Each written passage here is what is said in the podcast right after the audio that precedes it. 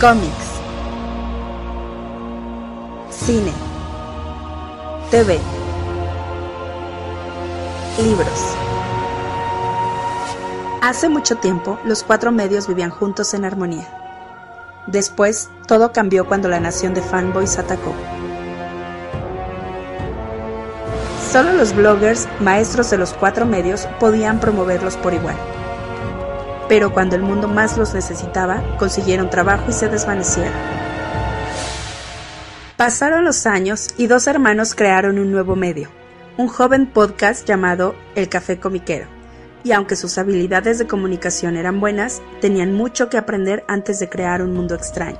Pero creo que el Café Comiquero podrá mantenerlo así.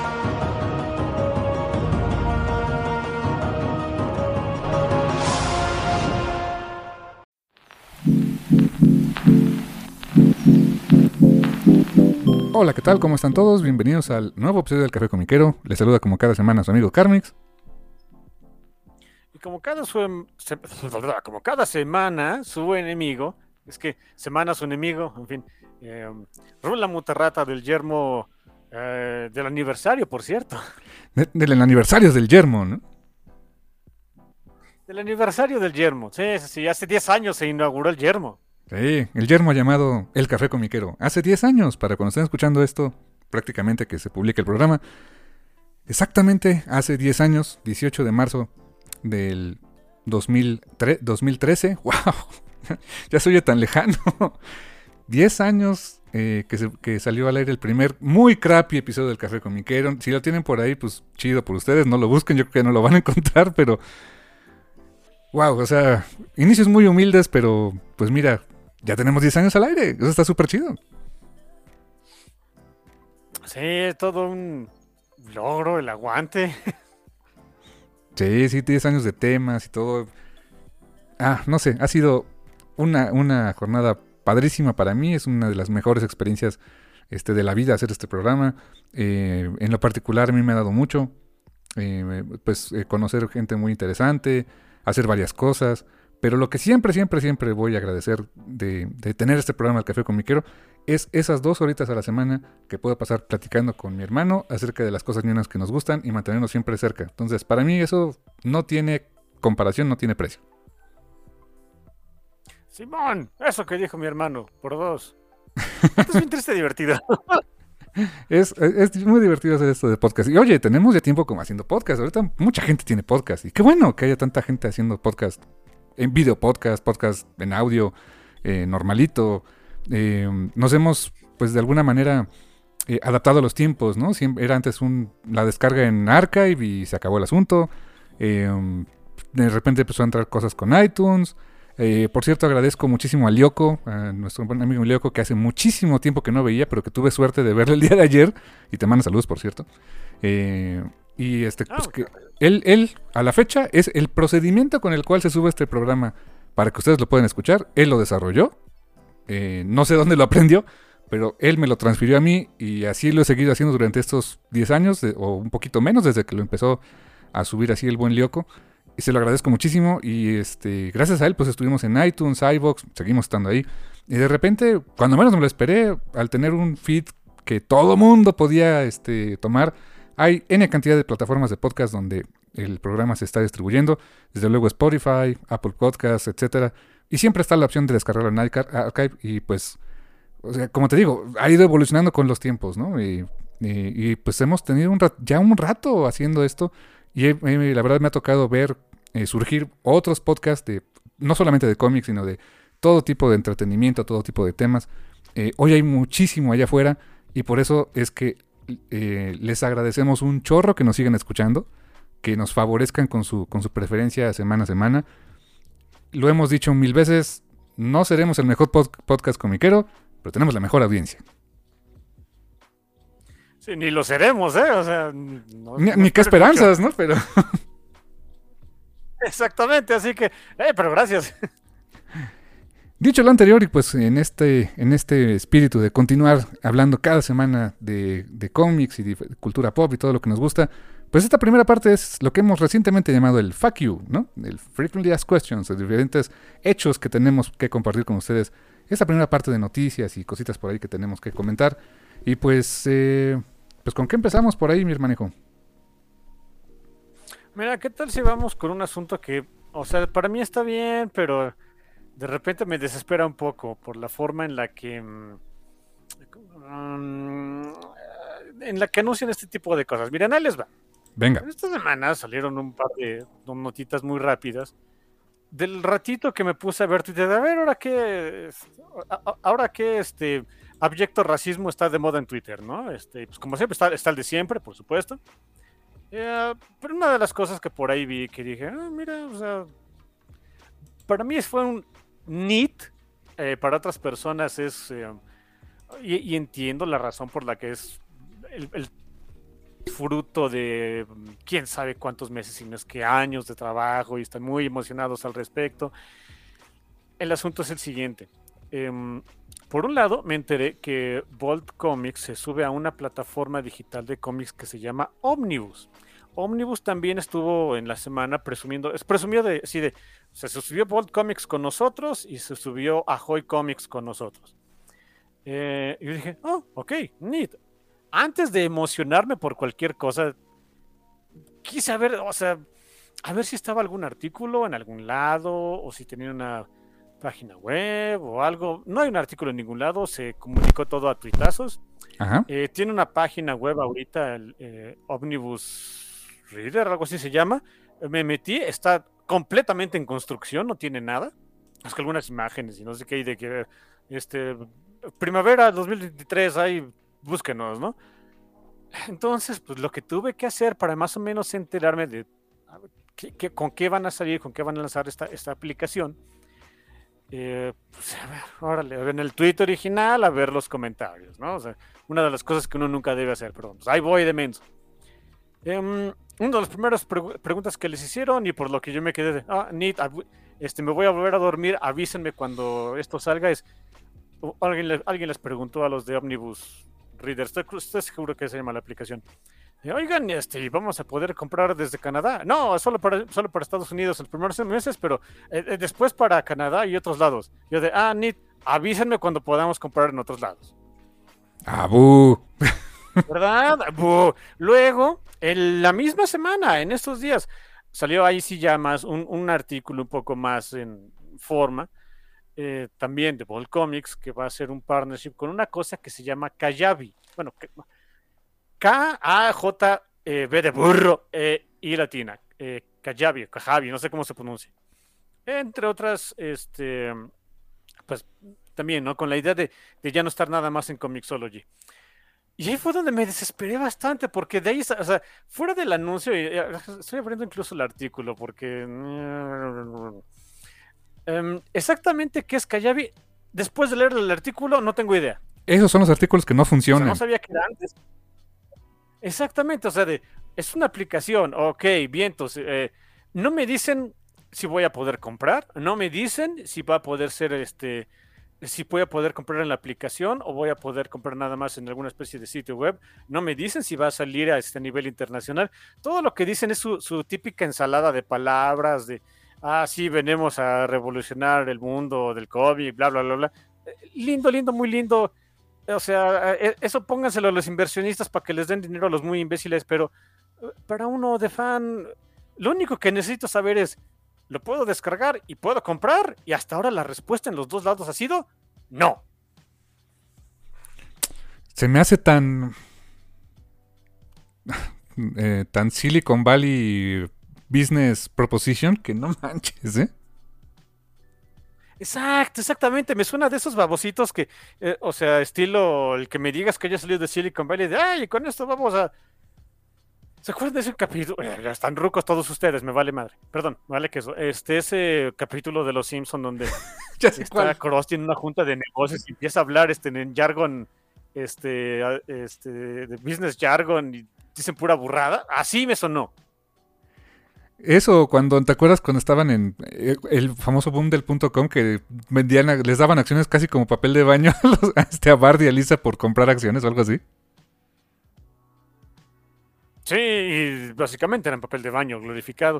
O sea, eso me sonó, o sea, Lindo, muy lindo. Avísenme en el momento en el que salga, avísenme en el momento en el que pueda hacer una compra en la aplicación y santo remedio. Luego en esto de que andan diciendo de que no, no solamente es para poder leer cómics, o que ay, es que estas palabras me chocan, que según es para este, a ver, ¿dónde? Ay, ya sé el triste artículo. Déjame te leo esa parte porque sí me quedé de. Ay, qué, ganas de, complicar la vida si lo único que quiero es comprar un hijo cómic, ¿no? O sea, a ver, mira. Mm, ¿Dónde está?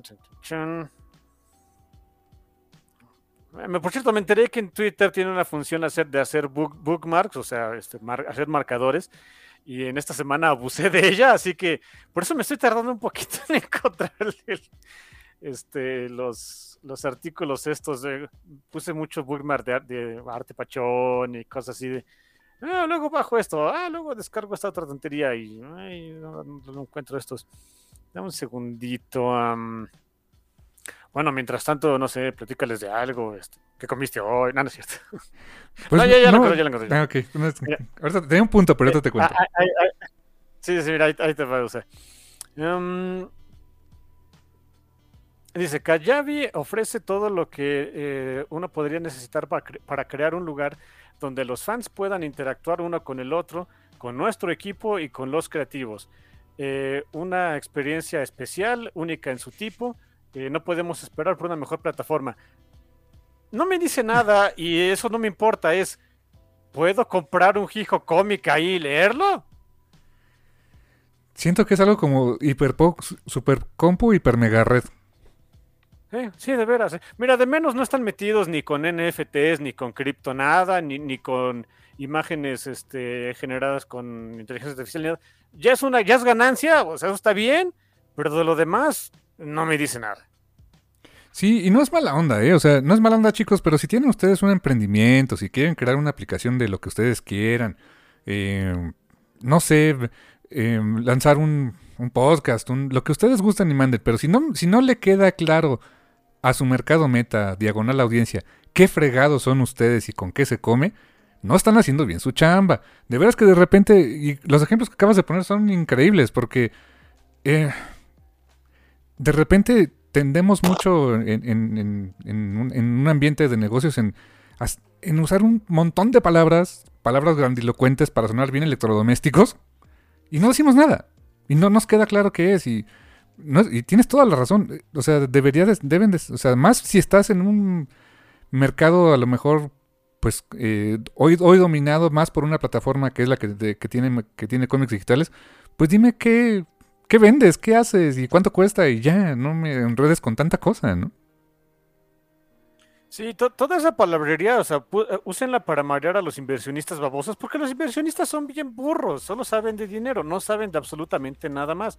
O sea, ese tipo de cosas guárdensela para ellos, pero ya para, la, para su público meta, no, ahí sí de, con, pelos y señales, hijos. pero por favor, de veras, háganosla, hágansela fácil a su cliente, no sean mala onda, ¿no? Sí, bien lo dicen. O sea, la razón por la que algunas plataformas siguen teniendo, entre comillas, éxitos, porque hasta el momento siguen siendo lo más conveniente. El momento en el que dejan de ser convenientes, olvídate. O sea, hay un punto de, no retorno. Por eso es que algunas plataformas, o sea, por ejemplo, estamos, les estoy comentando ¿no? rápidamente, Netflix, este, HBO, Disney, todavía son lo más conveniente. El momento en el que dejen de serlo, pues adiós, ¿eh? Como lo que pasó con los cuates estos de este, eh, de India y Pakistán, que les quitaron el cricket, ya no es conveniente, pues a la goma. Claro, la dejaron y perdieron millones de suscriptores, ¿no? Sí, sí, sí, que, a lo mejor es una pérdida calculada, pues van bien los venados, pero pues son... Eh, eh, si, se, si, se, empeñan en seguir ese camino y se, y siguen sumando y sumando pérdidas, pues a dónde llega uno, ¿no? Em, pues eso, o sea, está bien, son supongo que buenas noticias pues para allá Estados Unidos y para ellos y pues da gusto, pero ¿y mi cómic? Que es lo 21, no, no es mala onda con ellos, me cae bien Volcomics, me caen bien, dentro de lo que tengo entendido son personas hasta eso decentes los que lo manejan, bien por ellos. Pero pues, en lo único en lo que me afectan, yo no los conozco, no son mis amigos, no tengo nada que ver con ellos. En lo único en lo que me llegaría a afectar mi vida es, ¿y puedo comprar cómics? pues es lo que buscamos, ¿no? Y creo que al final es lo que también quieren, es su business, ¿no? Digo, deberían no ser tan vagos en el asunto, pero bueno. En fin, digo, no es editor Randy ni nada, pero eh, there you go. Pues mira, y hablando de cómics digitales, pero cómics digitales que ahora pasan al papel, que, es un modelo que, pues, que ha estado funcionando. Eh, ya funciona mucho con Webtoon. Fíjate que recién he estado viendo, est- estaba viendo de repente así baboseando en, este en ofertas de cómics de Amazon. Veo que hay mucho de, eh, estaba mucho en oferta ese de Lord Olympus, que es creo que es de los Webtoon más exitosos que hay, ¿no? Eh, No, es el más exitoso que hay. es el más, es, sí, ¿no? Es- ahorita es el más exitoso que tienen, ¿no? Sí, por mucho. A esos números no llegan los que voy a mencionar, pero también son bastante seguidos. Y pues, eh, particularmente a mí me, da gusto que haya una versión en print de estos títulos, que son pues los títulos de DC, los títulos de los webcomics de, de, de DC, de DC que estuvieron publicando con Webtoons o que, están publicando. Van a tener una, una versión en físico eh, este próximo, en, en otoño. Salen este, en otoño estos títulos que van a ser... eh, el que es el más exitoso de ellos actualmente, Batman Wayne Family Adventures, que es... Pues es comedia ligera de situación con la amplia batifamilia, este, pero en un, en un setting, eh, pues sí, dentro de, dentro de un universo, un universo DC, no, no el universo DC principal, cualquiera que sea este el día de hoy, eh, pero es que ya no sé, con eso de que vienen tantos reboots y bueno, qué sé yo, ¿no? Eh, pero en un universo DC como tal, donde, donde están Batman y todos sus chavitos, eh, tienen este, ahí comedia de situación y todo eso. y Está bastante divertido, está muy, muy divertido ese cómic. Es lo, lo único que está leyendo del murciélago, ¿no? Sí, por mucho. Este, sí, está, está divertido. Es Batman y sus multi y sus montón de niños que tiene. Tiene un montón de hijos el infeliz. Sí. Y también va a estar acompañado también por otro cómic que es el de Satana, eh, que se llama Satana and the Reaper, que saldrían en este eh, para otoño de este año. Y también eh, hay uno de Vixen, también un, un webcómic. Y esos también, este, Vixen New York City, se llama el título. Y pues eh, todos estos eh, a finales de año van a tener su versión en, en este, en, en- print, publicados por DC Comics. Eh, volumen uno cada uno. O sea, va a haber más de un volumen, va a haber más de un, este, más de un tomo, efectivamente. El, por ejemplo, el de, el de Batman Wayne Family Adventures son los capítulos 1 al 25. No son 25 números de cómics, son capítulos de Webtoon, ¿no? Llevados a un, a un TP. Y estos van a ser en formato digest. O sea, es, creo que es el formatito ideal para este tipo de cómic, ¿eh? Sí, sí, de, de veras que sí. Em, da, da gusto ver que una iniciativa así eh, haya tenido éxito, sobre todo cuando... Mm, no sé cómo, o sea, no sé si estoy diciéndolo de la manera correcta, probablemente no, pero había mucho escepticismo al respecto de si, era... Si era el tipo de, de contenido correcto, o sea, el- o el tipo de historias adecuadas para que tuvieran éxito en una plataforma como Webtoons, donde la, la competencia es a canija, ¿no? Em, por eso da, da gusto que de veras haya tenido éxito todo esto. Sí, y me da gusto porque también es una forma de que los personajes de DC Comics siguen vigentes en otros medios, en otros mercados, en, ot- en otras audiencias, y eso me agrada. Eh, hoy, eh, a mediodía tuve, pues, eh, eh, tuve que salir de casa, este, a visitar rápidamente a la familia de mi esposa, y estaba mi sobrinito, y estaba bien, estaban viendo la tele, no sé qué canal, y me di cuenta de que dije, no manches, o sea, ¿es- ¿esto es real? Resulta que hay una serie animada, no sé si es cortos, no sé si verdaderamente es una, es una serie del Batimóvil. O sea, sí, tal cual. O sea, es una serie Ok. donde los el Batimóvil y la una creo que era una motocicleta de eh, creo que el personaje este de Signal, el de eh, que, publi- que, metió creo que Scott Snyder, tiene una moto y la moto también, o sea, hablan, o sea, son como cars, pero son los bativehículos. Y, y es una serie pues para niños, para niños de la edad de mi sobrino, 3, 4 años, o sea, y uno dice, ay, qué tontería, pues sí, pero ¿para quién es? Es para niños, es para niños este, chiquitos que pues quieren ver eso. Y es una forma también de que los personajes de la marca de DC Comics pues siguen presentes, siguen vigentes incluso a esa edad. Y eso la verdad es algo que a mí me da mucho gusto. Y ahora veo que está esto de Webtoon, que también tiene un jale muy bueno en la plataforma y que ahora hay una versión en print para también aprovechar ese, ese jale que ha tenido y ahora llevarlo a este, no nada más a la audiencia que normalmente compraría el cómic de Webtoon en, print, sino que también al, pues al fan más, este, eh, más añejo como tu servidor, que pues por media curiosidad dirá, pues a ver, vamos a ver qué tal está también en print, ¿no? Sí, y, acuérdense que aparte de imprimir cómics es caro. Oh, sí. Que, que- que le tengan pues ese nivel de confianza de, de, oye, esto va, esto va a jalar, porque si no fuera un concepto más probado, no lo harían. Eh, pues todavía da, da todavía más gusto, ¿no? Y significa que en la plataforma nativa donde para la que se hizo Webtoons ha tenido mucho éxito y que le están apostando a que puede tener también mucho éxito en otros lados. En ese formatito que mencionas, formato Digest, ese formato lo puedes meter pachón en librerías para un tipo de audiencia que eh, en ciertas eh, características me imagino, no lo sé, a lo mejor me lo estoy inventando, pero es mi sentir que empata con lo que con la gente que lee regularmente webtoons. Sí, ese tendría que estar en la. eh, te pongo el ejemplo. En la sección de lectores jóvenes de Gandhi, donde hay un montón de libros y este, novelas gráficas, no, Marvel, no DC, sino de diferentes marcas, diferentes cosas, que, este, que constantemente están trayendo novedades y que siempre veo que afortunadamente veo que hay chavitos, este, entre niños y adolescentes comprando libros y cómics en esa sección y eso no sabes qué gusto me da. Y creo que como bien dices, el formato se da para que esté allí, en, en, ese, escen- en este escenario. ¿eh? Eh, me, me, da gusto, está pachoncito. Cu- cu- Cuando vi la nota me dio mucho gusto de, ah, mira, qué, qué pachón, qué bonito.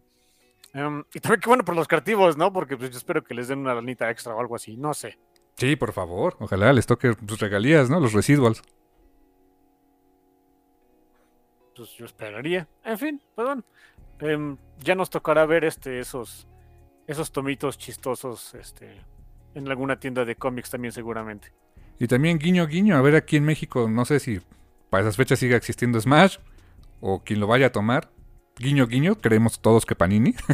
eh, pues también sean productos que podrían llegar, o sea, sería una forma interesante también de, de- ampliar su mercado aquí en México, déjame decirte, ah, teniéndolos en español.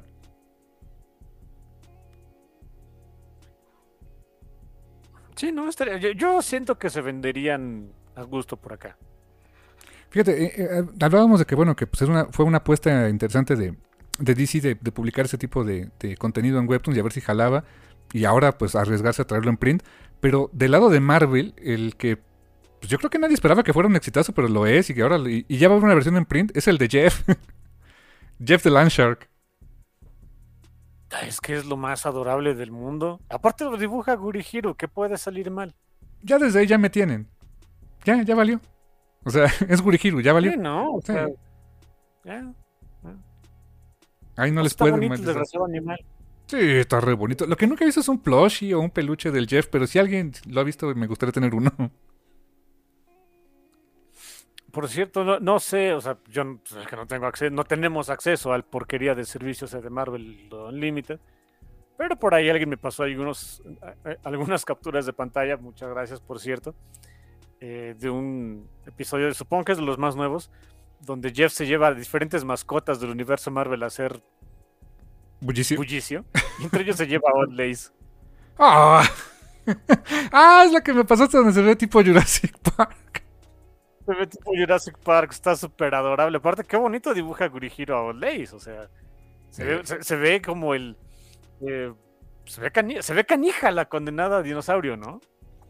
Oye, y acá entre nos, o sea, es- si tú verías con buenos ojos un cómic de Runaways, dibuj- eh, un especial si quieres, dibujado por este, por Gurihiro. Sí, aunque sí seguramente sería algo más... eh, eh, para audiencias todavía más jóvenes. Eh, ok, ok, sí, sí, sí. A lo mejor con el estilo que manejaron en este, en Unstoppable Wasp, ¿no? Por ejemplo. Que no... eh, no sé, mira. No es el que siempre manejan. Fíjate que no. Cuando hicieron, por ejemplo, el de. eh, ¿Cómo se llama? Todos los Double Trouble. El que ha salido, por ejemplo, de Thor and Loki Double Trouble, el de Spider-Man y Venom Double Trouble, es todavía Oh, más cartoony, sí. ¿eh? Eh, eh, Ese es todavía más para chavillos, claro, pero el, como que el regular es el que se podía encontrar en Unstoppable Wasp, en Dead Gwenpool. este, Superman Smash whatever. Sí, sí, sí. Ándale, en Wenpool, por ejemplo. Eh, En Avatar, o sea, sí, pero era más el estilo de la serie animada de Avatar, ¿no? Sí, pues era el mandato. Supongo que era el mandato editorial. De, Oigan, que se parezca lo más posible. Bueno, pues ahí va. Y vaya que se parecía bastante, ¿eh? Sí, le hacían muy buena, este... em, o sea, sí le daba el gatazo, pues. Sí, sí, sí. Um, ¿Y qué más? Ah, bueno, y también hablando de, de Marvel, por cierto. Um, ah, me enteré, por cierto, me enteré que va a haber una colección, lo estuve viendo con el Uncanny Omar, que va a haber, van a lanzar, eh, no sé qué mes, un, eh, eh, un TP, pero de esos de los Digest, de todo, de las dos miniseries que hubo de Power Pack, la de eh, con Wolverine o con los X-Men, de las que dibujó Gurihiro. Ah, qué buena onda. En un solo tomito, o sea, así grandote, como grandote de página, de número de páginas, como esos de Miss Marvel y los de, de este, de Hawkeye y Miles Morales, de ese estilo. Y dije, ah, qué chido, qué bueno que esté ese también en print, ¿eh? Pues ya era hora, ¿no? Tenía mucho que no lo republicaban. Hubo un TPB normal, pero se agotó. Ya no, no, no se había vuelto a ver ese, ese tomo de Power Pack. Yo, o sea, eh, es que te lo pongo así. Yo nunca lo vi. O sea, obviamente supongo que se se hizo en su momento, pero pues, nunca lo he visto Eh, ¿no? en la vida. O sea, los tengo porque me regalaste los sueltitos, Sí, sí, sí, los, las grapas. las grapas, pero nunca, jamás en la vida he visto el, el TP. ¿Y a poco no? Es, esa, eso de Power Pack, incluso la miniserie que reseñamos la otra vez, es una licencia para imprimir dinero. Es una muy buena serie para que le llegues a diferentes audiencias, ¿no? De veras, no sé por qué no, no utilizan más a Power Pack, carajo. O sea, eh, a veces Marvel me desespera, ¿eh? Mira, si acaban de lanzar una serie animada de Devil Dinosaur y este y Moon Girl, pues mira, ¿por qué no? Bueno, sí, pero acuérdate que ese fue un cómic que hace unos años tuvo un jale impresionante, ¿eh? ah, bueno, eso sí, vendían un chorro en TPs, ¿no? En recopilatorios. recopilatorios vendían lo que querían. Esa, lo que es es Squirrel Girl y, y Miss Marvel, que fue más o menos esa misma época, yo creo que era lo que le daba, lo que mantenía las luces prendidas un buen rato Marvel, ¿eh? Pues sí, porque se vendía. Eh, En sueltos no se vendía muy bien. Eso es lo que me, lo que alguna vez platicamos, ¿no? De que el de, este y el Devil Dinosaur no se vendía muy bien en sueltos, pero llegaban las colecciones y ¡pum! Se agotaba el tiraje, ¿eh? Sí, sí, es. Lo mismo pasaba con Squirrel Girl, lo mismo pasó con, eh, con Miss Marvel, o sea, ¿a qué grado, a qué grado se vendía que, o sea, en total de recopilatorios, incluso antes de que, de que se terminara su, su trabajo ahí, está J. Willow Wilson, antes de que terminara ahí sus 60 números, en total se habían vendido, o sea, de, de de los, para ese entonces, creo que eran como 8 volúmenes cuando, cuando salió esa nota se habían vendido eh, 250 mil volúmenes de Miss Marvel. ¡Wow! ¡Wow! Eh, eh, échale ya lo. eh, y, es- y eso fue hace ya varios años, ¿no? Imagínate lo que se ha vendido últimamente. Está canijo, de verdad está, está canijo, se vendían muy bien. Por eso, de, de- haya una serie animada de, de, de Moon Girl and David Dinosaur, no me sorprende, o sea, por, por el. por el jale que tiene el personaje con las audiencias pues, de chavillos más jóvenes. Pero que no le estén, o sea, si, si ven que eso funciona, que no le estén acá empujando, por ejemplo, a Power Pack, que yo tengo toda la sensación de veras es cómo jalaría esa cosa. Sí, total. O sea, es, bueno, es saberlo manejar, pero de veras que lo tiene muchísimo potencial porque los el setting de los personajes, el, el, el que sean jóvenes, la audiencia a la que van dirigida, es eh, eh, está hecha como una Saturday Morning Cartoon, ¿a poco no? sí, sí, de veras, o sea, lo único que se necesita es un poquito de voluntad y que Disney te apruebe algo de dinero y santo remedio, ¿eh? Ya veremos en un futuro, mi hermano. Y hablando de Disney, Disney, Marvel, etcétera, eh, pues te acuerdas que en años pasados eh, ha habido la famosa Hellfire Gala, este evento en los cómics que regularmente es un one shot y como spin-offs, ¿no? Este, este, ancilares, ¿no? Que la primera estuvo medio medio shady lo que estuvo pasando ahí, que pues vimos que Nightcrawler se puso una jarra espantosa y todo eso, ¿no? Y la segunda también estuvo medio shady y, en fin. Y bueno, viene la siguiente. Y resulta que esta vez eh, Marvel y Disney pues quieren llevar la Hellfire Gala a otro nivel. Sí, va a haber una, un one shot, un especial de la Hellfire Gala en, print, desde luego, pero la parte interesante es que para el evento D23, el D 23 donde presentan chorro de cosas de, la marca de Disney, pues quieren hacer la Hellfire Gala en la vida real. ¿Qué implica eso? Eh, no han dicho muchas cosas, pero dicen, queremos llevar a Krakoa a la vida real. Así que vayan pensando en que van a haber puertas de Krakoa y cosas así, standees y cosas por el estilo Photo Opportunity de Krakoa. Y por lo pronto se habla de cosplayers, que a los eh, cosplayers, hombres y mujeres, a los que van a caracterizar como los diferentes eh, personajes de X-Men y otros héroes que han estado en las, en las Hellfire Galas. Y seguramente con los diseños de la Hellfire Gala de este año. Que yo creo que eso va a estar también súper chido. O sea, ya se vuelve una cosa cultural en la vida real el tema de Krakoa y la Hellfire Gala. Eso no lo veía venir, ¿eh? No, ni yo. Pero mira, cuando tienes a, gente como Russell Dotterman, como Luciano Vecchio, como Chris Anka, eh, Jen Bartel, eh, que les encanta hacer ese tipo de diseños y que lo explotes bien, pues, se veía venir, ¿no? Ahora tienes gente como Lucas Verne que está haciendo grandes cosas. Tengo entendido que Chris se va, a, se, va a echar también un, un diseño para esta Hellfire Gala y que el chiste es que sea funcional. Por lo ahora entiendo por qué. Ya me, te juro que ahorita me, cayó así el de ya sé cómo acabar Mega Man 2. ahora entiendo por qué Gerardo, si en algún momento vi que Chris, Chris como si conociera al señor, ¿no? Bueno, como si el señor Chris Anka, este, eh, en algún momento había puesto ahí en, Instagram, me parece, de, ah, sí, me estoy echando un, diseño de, Emma, de Emma Frost. Eh, y, el chiste es que, que, que pueda ser funcional. Y dije, o sea, bien por ti, pero ¿por qué tiene que.? No sé, no, no le había puesto atención de por qué tenía que ser funcional hasta ahorita. Porque ahora va a haber algún cosplayer o alguna cosplayer, algún cosmaker que lo va a hacer.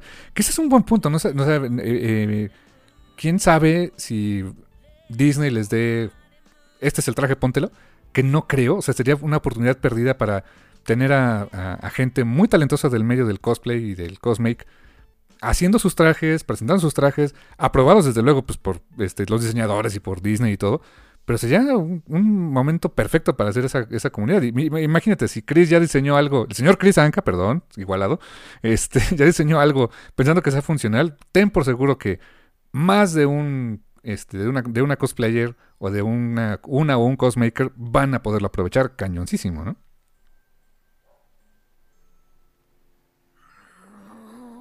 Ahora sí ya me estoy emocionando, ¿eh? Se, oye, padre la idea. Y yo creo que va, a haber mucha gente peleando por un lugar para estar en la Hellfire Gala. En la vida real. Ah, puedes estar seguro. y voy a querer ver eso, sin duda. Sí, yo, yo, de lejitos no me hace falta este, estar en un desfile de modas. Nunca me ha hecho falta, así estoy muy bien, muchas gracias. Así de lejitos, con mucho gusto. Ya hasta me estoy imaginando después Marvel con sus portadas variantes con este la cosplayer o el cosplayer fulanito este portando el traje de la Hellfire Gala. Sí, seguro. O sea, ya, ya estoy viendo pues, potencial de negocio. ¿eh? Eh, puedes estar seguro de que eso va a pasar. Sí, sí, la neta.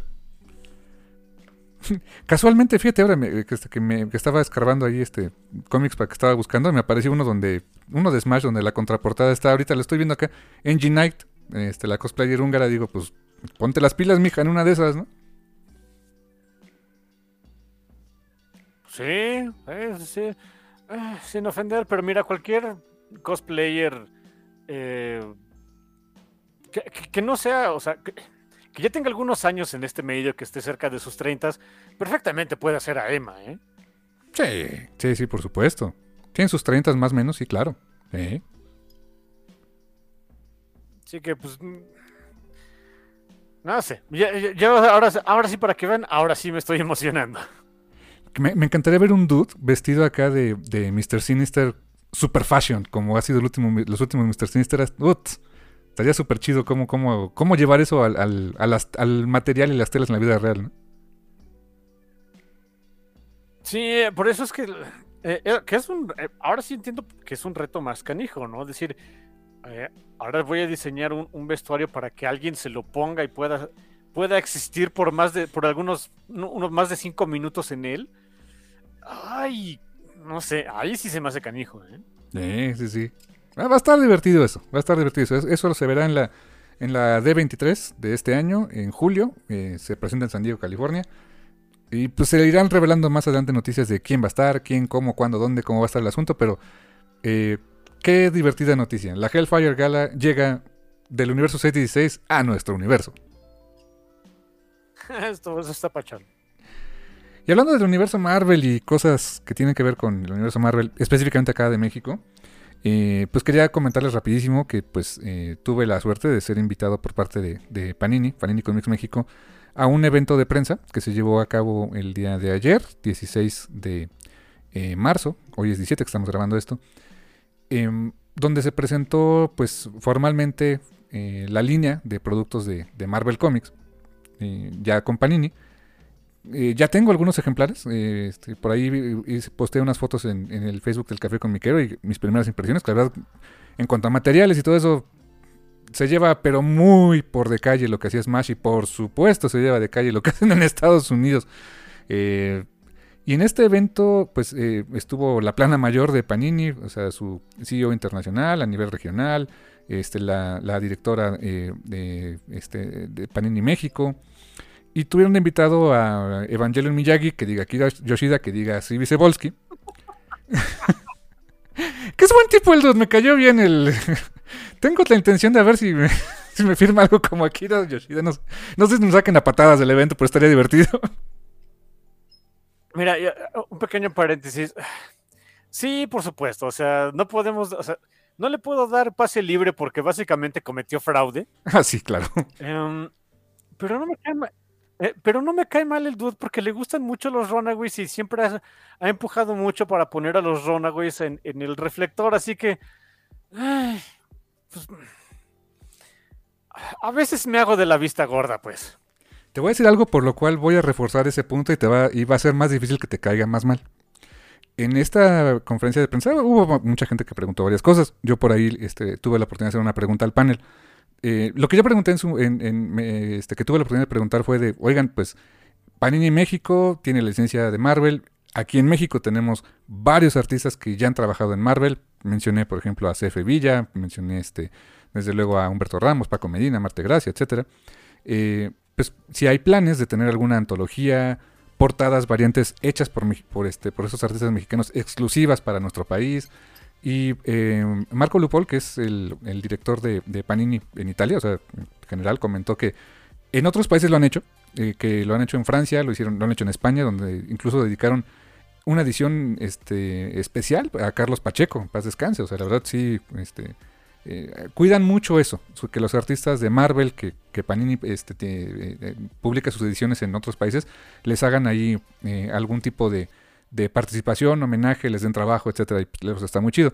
Y dijo que pues no, no, es, no es inmediato, pero que, que en los planes sí está. Dije, ah, pues que al igual que en otros países se quiere hacer aquí. Dije, chido, ¿no? Pero hubo una pregunta de alguien de la audiencia, que no, no identificó el medio, que dijo, le preguntó así a, toda la mesa así de, si de ustedes estuviera traer una serie este, de cómic de Marvel para tener una versión mexicana y fuera por puro capricho, o sea, porque ustedes quisieran verla en español, porque quisieran traerla para, Niña México, ¿Cuál, ¿Cuál, les gustaría? Varios se fueron por los lugares comunes, ¿no? O sea, no, pues este, el Fantastic Four de John Byrne, el Daredevil de Frank Miller en un ómnibus, eh, así por el estilo. Eh, y le hicieron la pregunta también a, a Y él dijo, y lo primero que dijo fue Runaways. No estoy diciendo que vaya a pasar, pero ya lo dijo el patrón que quiere una versión mexicana de Runaways. Pues, estaría bueno, ¿no? Es que ahorita como es el patrón, eh, digo, Ah, hago, mucha vista gorda porque sé que le gustan mucho los Runaways.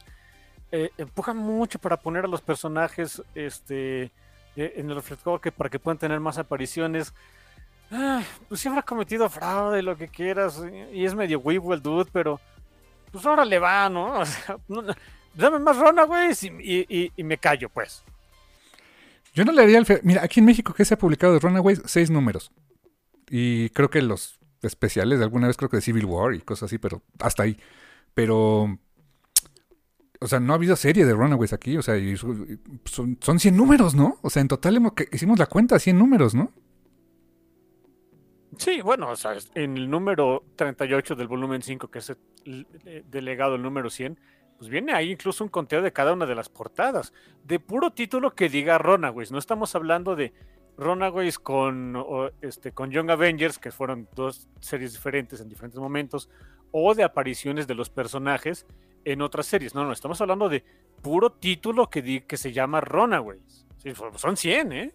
Así que pues, es una serie que estaría interesante tener en, hardcovers, en Anonymous. Y algo que me llamó la atención es que pues aquí en México eh, no están, no necesariamente tienen que hacer las ediciones igualitas como lo hacen en Estados Unidos, que Smash tenía mucho eso. O sea, Smash publicaba los TPS y hardcovers, hardcovers tal cual como estaban en inglés, a veces con menos contenidos, a veces estaba, estaba medio gacho, pero mm, no hacían como mucho trabajo editorial para tener ediciones o colecciones con, digamos, curadas para México. Eh, y eso me, da gusto de, Panini porque en otros países han publicado integrales, Omnigold, otro tipo de colecciones que incluso en Estados Unidos es material que no se ha reimpreso o que apenas va a salir. De hecho, este, eh, por ejemplo, eh, el, el que va a ser el Uncanny X-Men Omnibus Volumen 5, que tanto estoy esperando, ya tiene rato que Panini sacó ese material en diferentes formatos, ¿no? Y cosa que no se había reimpreso en Estados Unidos.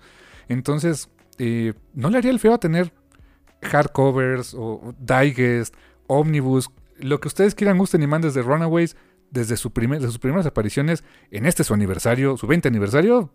Come on, ya lo dijo el patrón, háganle caso. Sí, sí, sí, te digo. Bien. Pues, digo, no, me- no, no me cae mal el dude, pero si hace fraudes, gusta Runaways. eh, digamos que no me enteré de lo de, de lo de él de hace unos años. Ándale. Digamos que Akira Yoshida es una entidad aparte, ¿no? Es lo que pensaba Marvel. De hecho. Anyway, pero hay pues. una parte de mí que, que- hay una parte de mí que sigue diciendo, ¿de veras alguna vez se lo habrán comprado? Todo el mundo sabía y, eh, en fin, va. Moving on. Así, así como que, ah, sí, lo que tú digas. algo así, algo así. Y pues bueno, pues eh, eh, eh, te digo, eso fue parte de lo que se comentó ahí en el evento. En, en general se presentó pues ya la, el- los productos de Marvel, que, que ya, ya están a la venta. O sea, para el momento que escuchen esto ya están a la venta. De hecho, ya estaban a la venta eh, en varios puntos eh, las preventas que se hicieron. Eh, por cierto, si ustedes acostumbran comprar con sus con la red de voceadores, si tienen su dealer igual que yo, saludos David, que es mi dealer este aquí de literalmente aquí de la esquina de la casa. Eh, él, él, este, me, él me manda ya hasta por WhatsApp, oye, tengo esto, chico, ¿te interesa? Yo sí, hijo de tu madre, ya sabes, ¿no? Pero bueno. yo sí. Eh, háganse, de veras, háganse compa de su este voceador de confianza. Si- y si van a, a querer sus cómics de Marvel de Panini, ahora, este, ahora con Panini en, sus puestos de revistas, eh, pídanlos. O sea, no los dejen pagados, pero pídanlos y vayan por ellos. Es como una especie de suscripción en las tiendas de cómics, pero a nivel voceadores. Porque lo que me comenta este buen amigo David es que eh, Panini se lo está manejando también como preventas. eh, y básicamente es, sí te voy a dar lo que tú me pidas y un porcentaje más para que exhibas. Así es como lo, como lo, está manejando, este, al menos así me comentó David que lo está manejando con él.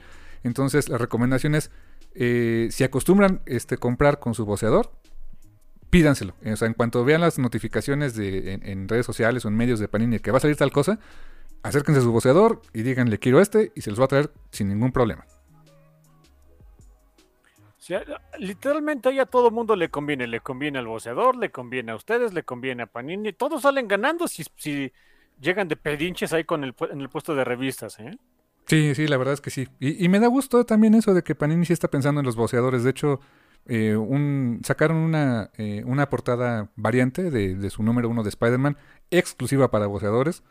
Eh, le comenté aquí a, mi dealer y me dijo, ah, sí, también la voy a conseguir. O sea, porque hasta se emocionó porque dijo, ah, mira qué chido, sí, nos, van a traer cosas para nosotros. Y yo, qué bueno, qué bueno que se mantenga también esa bonita tradición con la red de voceadores, ¿eh? Sí, aparte aquí es un... O sea, si de por sí es, es bueno que tengas lugares donde vender cómics, este, que, que, haya una entidad, o sea, sabemos que de repente se pueden prestar a, ciertos abusos y demás, pero si hay una entidad que, pues llevándote la este, más suave, más tranquila, te puede ayudar bastante y pues nada más tienes que dar el, pues, el trato con ellos, pues órale, no, está padre. Y, y una vez más, o sea, pues la gente que, que, tiene los puestos de revistas, pues es clase trabajadora, que pues, tiene ahí su negocio chiquito y lo que quieran, pero pues, les conviene. Y qué bueno que una empresa tototota del tamaño de Panini también está pensando en, pues, en ese sector, ¿no? Sí, sí, la verdad eso está, eso está chido. Eh, y pues que, que, que, siga habiendo material este, de cómics en puestos de revistas y que esta y que esto red de boceadores, estas personas, como bien dices, ¿no? Pues tengan teniendo chamba, eso está fantástico. Y pues así estuvo el, temita del, lanzamiento de, Panini con Marvel. Eh, hay muchos rumores, muchos rumores muy fuertes de que no será la última vez que haya una licencia fuerte con Panini. Eh, siguen siendo rumores, yo no sé nada, o sea, no sé nada concreto, pero por ahí, este, lo, como eh, lo especulamos en, en, algún programa y luego por ahí eh, Miguel Cueto de Mundo Geek hizo un video donde recibió información confidencial, obviamente que no puede, no puede revelar sus fuentes, donde dice que pues prácticamente eh, en algún momento del año Panini va a tener series de DC Comics. Tal vez, o sea, no lo estoy asegurando, estoy repitiendo básicamente lo que, lo que se dicen ahí este, en los medios, este, lo que comentó también ahí en Mundo Geek. Así que pues en una de esas, quién sabe qué más pueda pasar, pero pues eh, lo, lo, bonito es que va a seguir habiendo cómics en México de los que de, de, las dos grandes y de y otro tipo de cómics también eh, o sea de, otras editoriales sigue habiendo manga. Afortunadamente hay sigue habiendo mucho cómic este por ahí este eh, por publicar este publicándose. Está también distrito manga. Manga line está publicando también ya está eh, distribuyendo también algunos puestos de revistas en el en, en de la república. Parece que también ya van a distribuir puestos de revistas en este en, en nuestro en, el centro del país lo cual es muy bueno porque tenía nada más básicamente su tienda en línea y creo que dos o tres puntos de venta físicos. Eh, Distrito Manga ya está llegando también a Sanborns. Eh, Planeta redujo precios también de su man de manga y de cómic. Eh, hay muchos esfuerzos para ganar, para llevarse ese, ese cachito del pastel que es el presupuesto de cada uno que quiera gastar en cómics. Así que oferta hay, pues ahora este, elijan lo que más les gusta, disfrútenlo, lean y lean harto cómic, ¿no? Eh, me gusta eso. Lean harto cómic. Debería ser como que nuestro lema, ¿no? Lean harto cómic. Café comiquero. Lean más cómics. Or else. ¿eh? eso no estaría mal, ¿eh? Me gusta. Or else. Así en chiquito, ¿no? Or else. Mira, hoy es aniversario del café. En una de esas es nuestro nuevo lema. Lean más cómics. Or else. Or else. I fucking like it. Me gustó. Ok. Pues, eh, pues nos vamos yo creo con un pequeño cortecito y ahorita tenemos tema central largo y amargo. Y no tiene tigres, ¿eh? así que está todavía más deprimente. Tiene jirafas. Tiene jirafas, pero no tiene tigres. Sí, sí, sí. Nos vamos un pequeño cortecito que, que este, este, este tema musical eh, pues no es largo y mucho menos es amargo, es bien alegrón y lo tengo pegado toda la maldita semana gracias a los premios Oscars que estuve viendo. Que por cierto, felicidades a Guillermo del Toro, que no nos escucha, y si alguna vez los escucha, este Memito, te quiero mucho. Felicidades por tu por el Oscar de tu y, de tu equipo por Pinocho. Eh, pero estaba viendo los Oscars y salió que la canción eh, como ganadora de mejor canción en, en, los Oscars tuvo una presentación en vivo y wow, qué condenada canción tan ah, me pone muy de buenas. Es, es de esas cosas que que no estamos tan acostumbrados. Es un musical, es un musical, es un número musical estilo Bollywood de una película que no estuvo nominada como mejor película, se llama RRR, RRR, vete a saber qué significa. Es una película que sé que es larga como la cuaresma, que está en Netflix, es lo que me dicen que dura como tres horas, casi cuatro. Pero uno de los puntos altos de la película es cuando está este número musical. Eh, que lo interpretaron, eh, o sea, hubo, lo cantaron en vivo, obviamente con pista, pero lo cantaron en vivo y además hicieron toda la coreografía allí este, en, vivo en el evento y se ve espectacular. Y ya por ahí me puse a buscar el video original, o sea, el pedacito original de la película. Dije, no, es una locura, es una pasada, la música es, es fucking lead, me encantó. Y vamos con este tema musical que se llama Natu Natu, de la película RRR, ganadora del Oscar de este año. Recomendación de un servidor aquí en el Café Comiquero. Y ahorita regresamos para algo bien deprimente. y estamos de vuelta en el Café Comiquero después de esta recomendación musical de esta canción que me gustó muchísimo. Natu Natu, ganadora del premio Oscar, la mejor película en la película esa de RRR, que no he visto, que está en Netflix, que veré seguramente, pero que el condenado número musical me encantó, carnal. Ok, nice. Y Curioso, pero ok. Después de esa canción tan, tan lead y bailable y toda la onda, wow. cambiamos de setting, cambiamos de mood al, al- al apocalipsis que fue The Last of Us. Híjoles, tengo muchas cosas, muchos sentimientos encontrados, muchas cosas que decir. No encontrados porque no me ha gustado, al contrario, serie la, me encantó. Pero wow, ¿a ti qué te pareció? Tú que jugaste, que tienes la perspectiva de que pues no solamente jugaste el primer juego, jugaste el segundo, conoces mucho del lore de Last of Us. ¿Qué te pareció a ti? Es de que para mí esta es una serie que ejemplifica el viejo adagio de si no está roto, no lo arregles. Ok, cool. Utilizan, eh, o sea, utilizaron, eh, es una adaptación muy directa, me sorprendió lo, lo directa que es. O sea, me sorprendió y no, porque por un lado sí es posible, o sea, por el tipo de juego es muy, es muy fácil que se pudiera adaptar de, una manera tan directa. Y, cuando digo directa es, adaptaron básicamente el mismo setting, eh, tiene el mismo ritmito, o sea, los mismos puntos fuertes llegan en los mismos momentos. la historia se desarrolla de la, de la misma manera en general que en el juego. Muchos de los diálogos son los mismos. Los vestuarios son los mismos. Ah, es, se me hizo en ese sentido bastante extraño, curiosamente muy refrescante, considerando que pues muchas adaptaciones toman más un ambiente más libre, ¿no? Em, la música la sigue siendo eh, Gustavo Santaolalla. Si no está roto, no lo arreglen. Estuvo involucrado este eh, Neil Druckmann como productor ejecutivo, que Neil Druckmann fue el escritor y, el desarrollador de, los dos juegos de The Last of Us. Otra vez, no está roto, no lo arregles. Um, sí, o sea, condenadamente buena. Yo le, yo le auguraba, por supuesto, un, un éxito muy grande por el tipo de historia que es, eh, el tipo de plataforma donde se iba a, transmitir a la gente de que- que usualmente ve shows de HBO, le gustan las historias de este tipo. Em, por el otro productor ejecutivo, Craig Mason, también le dije, bueno, ese tipo de historias que también se ve que, que le gustan al señor, fue el dude que, se, que hizo pues todo el screenplay y, y- la serie, fue el showrunner de, Chernobyl. Ah, tenía todo, ¿no? Para ser eh, una de las series eh, emblemáticas del año. Y lo fue, definitivamente lo fue. No, yo no me esperaba que fuera, digo, una adaptación tan, tan directa de los juegos. No tenía ni idea que, que se fueran a ir por ese lado. Y que caray, mira, salió, ¿eh? Y mira, yo que el, el contacto o el contexto que tenía de Last of Us es por ti. O sea, tú me contabas de este juego, eh, que- de más o menos la premisa, eh, y cómo se parecía a otras cosas, ¿no? Por ejemplo, como, como a Animosity, ¿no? Que alguna vez le llamamos que era The Last of Dogs, ¿no? Eh, pero no, no tenía yo... Te voy a decir una cosa, yo este, la, la empecé a ver, el día que se estrenó, la empecé a ver con mi esposa. Vimos los primeros tres capítulos juntos, por diferentes circunstancias ya no pudimos seguirla viendo juntos porque pues compromisos que ella tenía o yo tenía. Y pues ya no, la- no, no la ha seguido viendo. Espero que la acabemos de ver juntos. Yo la, el rewatch para mí asegurado, no, no hay bronca, me lo vuelvo a echar. Eh, pero cuando le, le- le comenté a mi esposa, oye, ¿sabes qué? Vamos a ver este, es- esta serie, ¿quieres? Ah, pues a ver, vamos a ver. Me dice, ¿cómo de qué es? Le digo, yo, yo muy inocentemente le digo, pues mira, sé que es una serie como de zombies.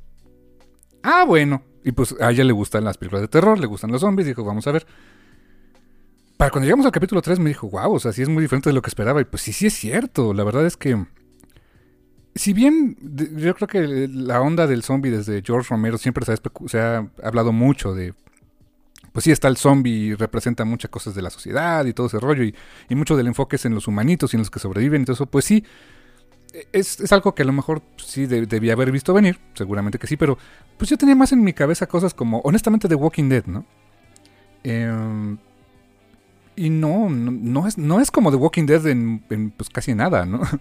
Eh, y o sea, me, me- me gustó mucho que sí, o sea, el tema de, de este apocalipsis, o sea, de un mundo destruido, 20 años, un mundo que lleva 20 años eh, eh, perdido, básicamente. Y todo, todo a, partir de pues lo que pues son infectados, no son zombies como tal, son infectados por un por este, en este caso la verdad se me hizo muy interesante eso de que fuera un hongo, que es el hongo cordyceps que existe en la vida real. O sea, sí está todo ese todo ese fondo, ¿no? Está todo todo esa, eh, ese escenario para que desarrollen la historia. Pero no es el core de la historia. Está ahí, es súper importante, es el planteamiento, es el donde tienes que moverte. Pero no es el core de la historia. El core de la historia es estas dos. Es algo muy íntimo, es muy chiquito. Que es esta relación entre estas dos personas. eh, Joel y, Le y Ellie. Y wow. los otros personajes que vamos conociendo aportan a esa historia. Tengan o no que ver directamente con, con Joel y, y Ellie. Y toda la jornada que tienen. Eh, hay mucho estudio de personajes en, en- este- en esta, esta serie. Eh, y, la verdad es que a mí sí, te puedo decir que después de que terminó este Cañaveral de Dragones, que me obsesionaba con ella cada semana, dije, bueno, pues a ver con qué, ¿no? Y así estuve un buen ratito, me, fueron nueve semanas que estuve muy, muy obsesionado muy al pendiente de The Last of Us y lo agradezco un chorro, ¿eh? Es una historia muy. eh, eh, que, normalmente atrapa a la gente. En el momento en el que eh, le- empiezan a checar, tiende a atrapar a, a las personas. Eh, obviamente, de las cosas que, pues sí, varían pues, mucho con el juego es pues la cantidad de infectados que salen. ¿no? Eh, ¿Por qué? Porque no, es un videojuego. Tienes que tener también el reto de. Pues, truénate o escapa de estos infelices, ¿no? Eh, obviamente ahí pues tenía que variar, es normal. Eh, desconozco obviamente los presupuestos, pero pues ah, supongo que también tenía algo que ver. Porque los maquillajes, las pocas veces que salieron los infectados, los maquillajes se veían estupendos. Todos, desde... Y vimos básicamente tres evoluciones de los infectados, ¿no? O sea, el early stage y luego el, el clicker y el bloater. Honestamente, el bloater también se, se me hizo fantástico. Y es un efecto práctico, o sea, sí estaba ahí. Todos estaban ahí, ¿eh? Sí, era, era un cuate de dos metros metido en ese traje que dice que era medio, este, estaba medio canijo poder utilizarlo. Eh, Tenía un poquito de retoque digital para pues, que se moviera algunas partes y demás, pero el animal ese estaba ahí adentro, o sea, ahí estaba en la vida real. Sí, o sea, y, la verdad, mis respetos porque no habrá sido fácil meterse en esa botarga, ¿eh? No, no, no para nada. Y, y todo el trabajo de maquillajes, por ahí Pero- estuve viendo imágenes de los del, del click, de los clickers, o sea, de- de- sobre todo los que vemos muy de cerca. O sea, esa, ¿cómo decirte? ¿Sabes a qué me, o sea, a qué me remitió un poco y eso, este, yo viéndolo con ojos de gente que no jugó el juego? A esos tonos que luego le mete James Stockow cuando mezcla carne con cosas, con cosas, con tecnología con cosas así, o cosas que no deberían de pegarse al cuerpo de alguien, algo así se me figura, ¿eh? Ándale, sí, ándale, algo así sería, fíjate, curioso. Sí, la verdad me, me- gustó mucho esa, esa combinación. eh, y, y lu- y luce también, hay, hay varias escenas donde vemos close-ups de, de los clickers, de los infectados. eh, una escena en particular donde eh, Ellie acaba con uno de ellos que está atrapado bajo unos escombros. Lo va a inspeccionar y, lo inspecciona y, y nos sirve como ojos del, del espectador para que veamos de cerca eh, la infección. Y está tan bien hecho el condenado trabajo que sí se, sí se te olvida que es un maquillaje, ¿eh? O sea, está muy, muy bien hecho. Oh, sí. Ah, ay, perdón, este, está... eh, Fue un trabajo muy... Y otra vez, pues no está roto, no lo arregles. Es que así se veían, obviamente con sus este, am, salvedades. La verdad es que sí se veían en el juego, sobre todo en el juego 2, porque ya era un juego que pues, era más para PlayStation 4, que se disfrutaba más en el PlayStation 4 Pro. Los gráficos obviamente ayudaban más. Sí, uh, así de espectaculares se veían, ¿eh? así que también desde, ese- desde ahí yo me quedé de, "Ah, mira, ok, este... Neat. rapidísimo, este, créditos muy rápidos de, de este, algunos de los créditos, pero sobre todo de los que dirigieron los episodios. Eh, Al Abasi, Jeremy Webb, Neil Druckmann dirigió un episodio. Eh, Peter Howe, Lisa, eh, Johnson, Craig Mason dirigió un episodio también y Yasmila Svanik. Y en los créditos como este, créditos de escritura está Neil Druckmann, mencionado por crea como creador para la serie de televisión, como escritor para tres episodios y como creador de la fuente original este, del juego de Naughty Dog. Y Craig Mason, también como showrunner y como escritor este, para, para la serie. Em, y desde luego, pues varios eh, créditos. No podría dejar de mencionar el fantástico trabajo de Pedro Pascal, Pedro, de Pedro Pascal y Bella Ramsey como Joel Miller y Ellie Williams. Em, Anna Thorpe como Tess, eh, Lamar Johnson como Henry, eh, Melanie Linsky, Caitlin, Nico Parker, Sarah Miller, Merle Dandridge, Marlene, que entiendo que es, la misma actriz del, de la, de, que hizo la, voz y captura en, en el juego, ¿no? Sí, es la mismita. Y eh, bonito easter egg, por cierto, que estuvo aquí esta Ashley Johnson, que es el, interpretó a la mamá de, Ellie en un flashback, Anna Williams, que me enteré que es quien hizo la voz, y no sé si la captura de movimiento de, la Ellie del juego, ¿no? Sí, hizo la voz y captura del movimiento. Que por cierto, si, si, la, si la quieren ubicar también, es la actriz que sale como... Eh, es, un cambio muy rapidito en Avengers, que es la, que está como mesera ahí con el Capitán América, e, es ella. Ah, y bueno, y también, obviamente, digo, es una actriz de voz muy, muy prolífica, por supuesto. Em, si estuvieron viendo esa serie de Vox Máquina, es esta Pike. Ah, claro, ok, va, va, va. Es ella. No, wow. Eh... Fantástica eh, actriz de voz, ¿eh? y obviamente, ¿no? O sea, todos los que jugamos ahí el, juego cuando la vimos fue de porque pues le tenemos mucho cariño por ser Ellie. Y no quisiera dejar de mencionar a Nick Offerman como Bill y a Murray Bartlett, por, eh, como Frank, con uno de los quizá mejores episodios de cualquier serie de televisión que he visto en mi vida. ¿eh? El episodio 3 de esta serie, condenado episodio, me hizo llorar. ¿eh? Sobre todo cuando no es un episodio ni de principio ni de fin de temporada, ¿no? Ajá, exacto. Es es más, ni siquiera son los personajes principales. E, e, exactamente, o sea, e, en ese sentido es de. O sea. Súper canijo que se hayan aventado a hacer un. Eh, y esa es una de las partes que agradezco que se. Se desvíen mucho del juego. La historia de, Frank y Bill en el juego. Mira, una de las, una de las grandes críticas a los juegos eh, que siempre han tenido es que son um, bleak hasta el punto del, del, nihilismo. O sea, casi casi masturbatorios. Pues, y, saben que no es sin, o sea, no es con desmérito esa crítica. Tienen cierta razón, la verdad. La historia de Billy Frank en el juego es, o sea, vas ahí a un pueblito, bueno, a un pueblito raro ahí que te encuentras, este, donde estaba el, donde estaba ahí Bill atrincherado con sus trampas y demás. El chiste es ir a buscar igual una batería de carro para poder llegar este, ahí donde, eh, buscar a Tommy. Em, en el transcurso de esa aventura, que es cuando, digamos que es la parte del juego donde ya como que te, te sueltan la rienda, ¿no? Ya, ya no hay tutorial, ya, ya no te echan este, muchos hints, ya es, pues ráscate con tus uñas y es donde de veras empieza a poner difícil.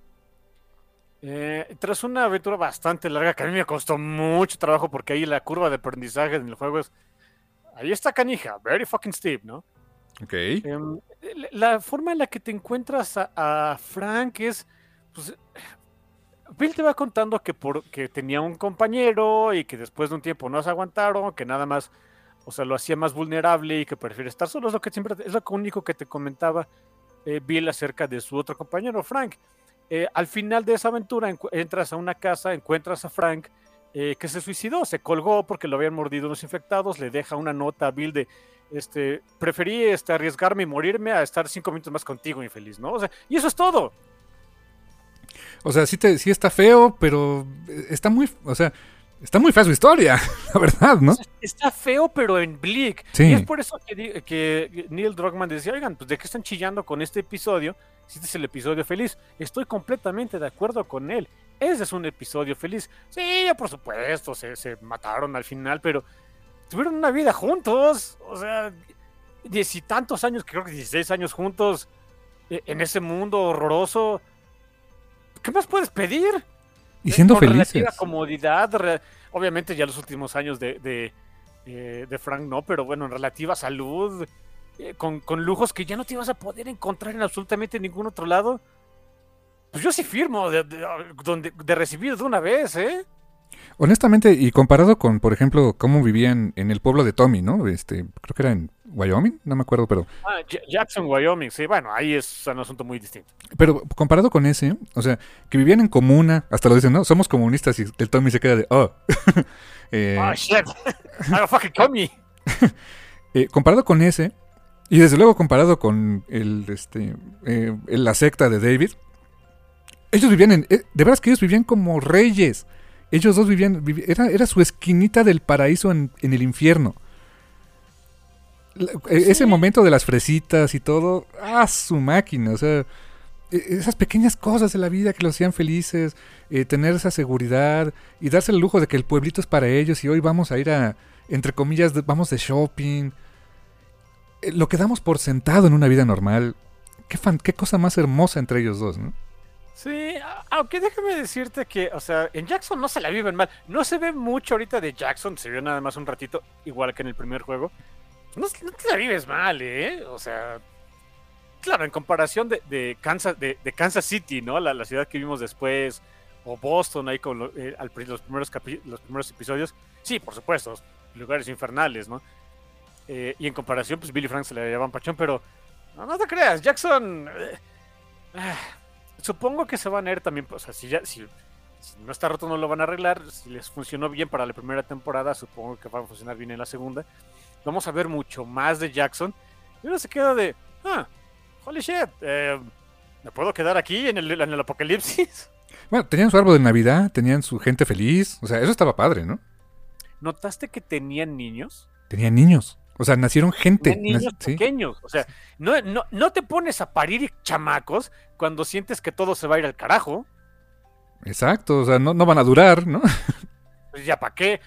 No, o sea, tenían niños, tenían, eh, tenían noches de cine para entretenerlos, em, tenían un bar. Lo, decía Tommy, ¿no? Lo único que nos falta es, o sea, ya tenemos puercos, dejan en unos meses para tener tocino y pues ya qué más queremos, ¿no?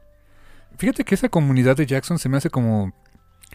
¿Cómo decirte? La. la- Yo me imaginaba, te, soy honesto, cuando llegamos a ese capítulo y que, que los rodearon así en los caballos y todo eso y que los llevan a ese lugar, dije, ok, vamos a ver el Governor, vamos a ver al Negan. O sea, dije, ya me sé cómo está ese rollo.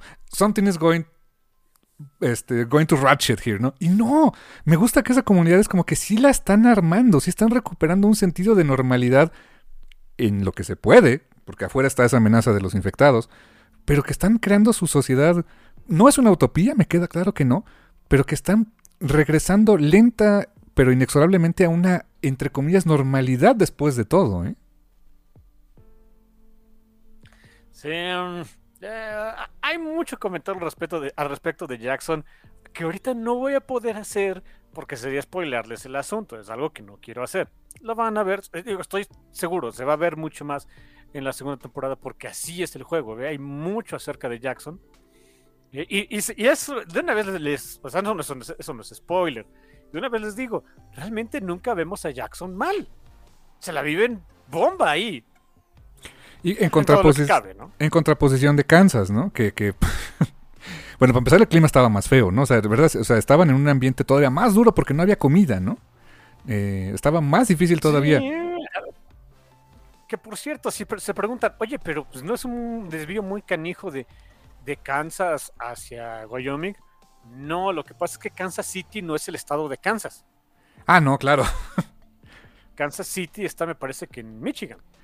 Pues sí, es, es como decir también este, New York State y New York City, no es lo mismo, ¿no? O sea, sí están... Muy distintos, sí. exactamente. O Washington, Washington State a Washington este, District Capital, muy distinto. Exactamente, entonces, no, no, sí es, sí es diferente el asunto. Y, algo que, fíjate, o sea, eh, hay una gran diferencia ahí también, ¿no? Eh, en, no, no, sé si, no sé si quisieron hacerlo ahí, a lo mejor yo estoy viendo las cortinas azules, y es muy probable, pero en la ciudad donde, eh, donde con condiciones similares, que es casi tipo rural, en la ciudad donde todo se fue al demonio, ¿qué había? Mm, cristianismo mal, mal, mal llevado, ¿no? Eh, bueno, es. Muchos dicen, oye, pero no es muy trillado. Ah, o sea, sí, por supuesto, pero. Ahora sí que si, si ya saben cómo son estos, pues ¿para qué los invitan?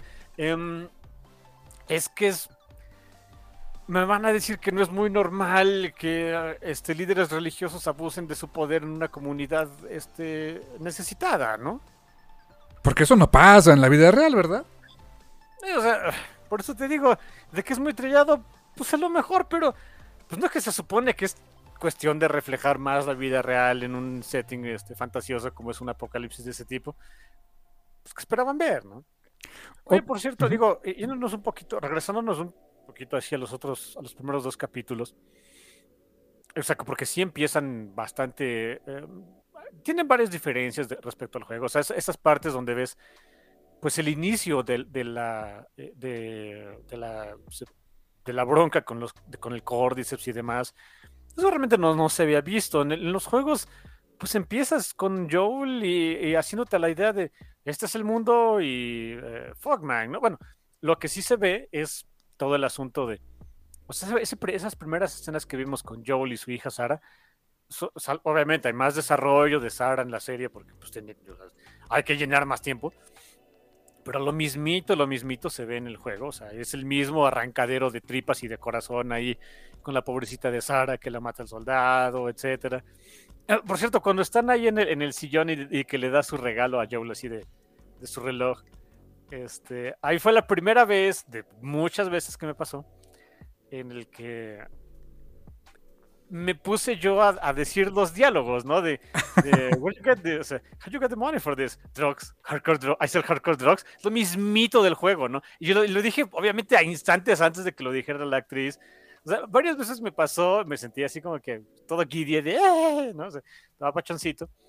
Hay muchas escenas de ese tipo, es, eh, ayuda obviamente mucho para ver a, la misma intención que te, por eso te digo que es el mismo beat, o sea, los mismos momentos dramáticos llegan en el mismo momento, es el mismo beat que en el juego.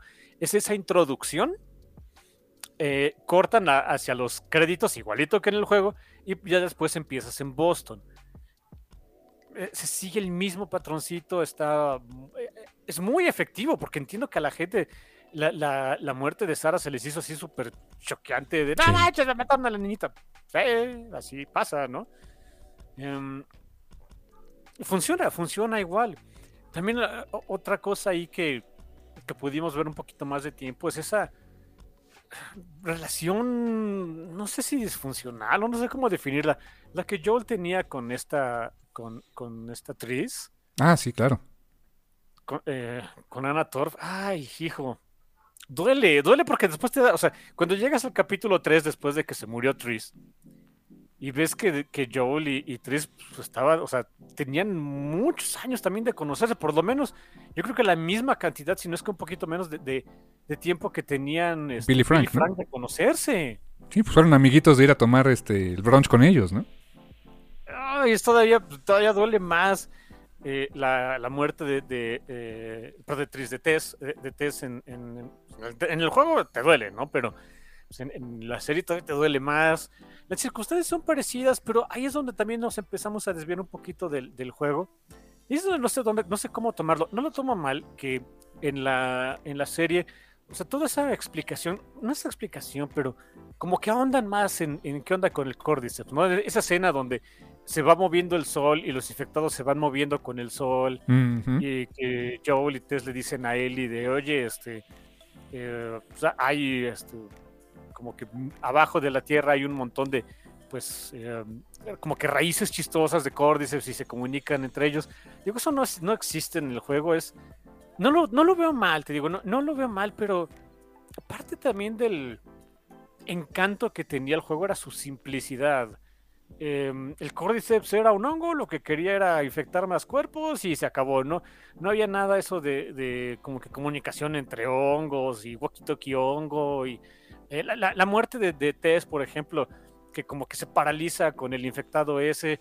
No, ahí simple, de hecho ni siquiera la matan los infectados, la mata Fedra, o sea, llegan los soldados y pum, se la escabecha, ¿no? Santo remedio. O sea, no lo veo mal, por supuesto, pero es una decisión curiosa. Sencillamente se me hizo curioso que lo eh, que se fueran por ese lado. Digo, cuando parte para mí, sobre todo para mí, el, de lo que hace el, juego, lo hacía tan escabroso, era pues esa simplicidad, del, pues es, este, es simplemente otro organismo em, que quiere hacer exactamente lo mismo que tú y eh, pues te jodes.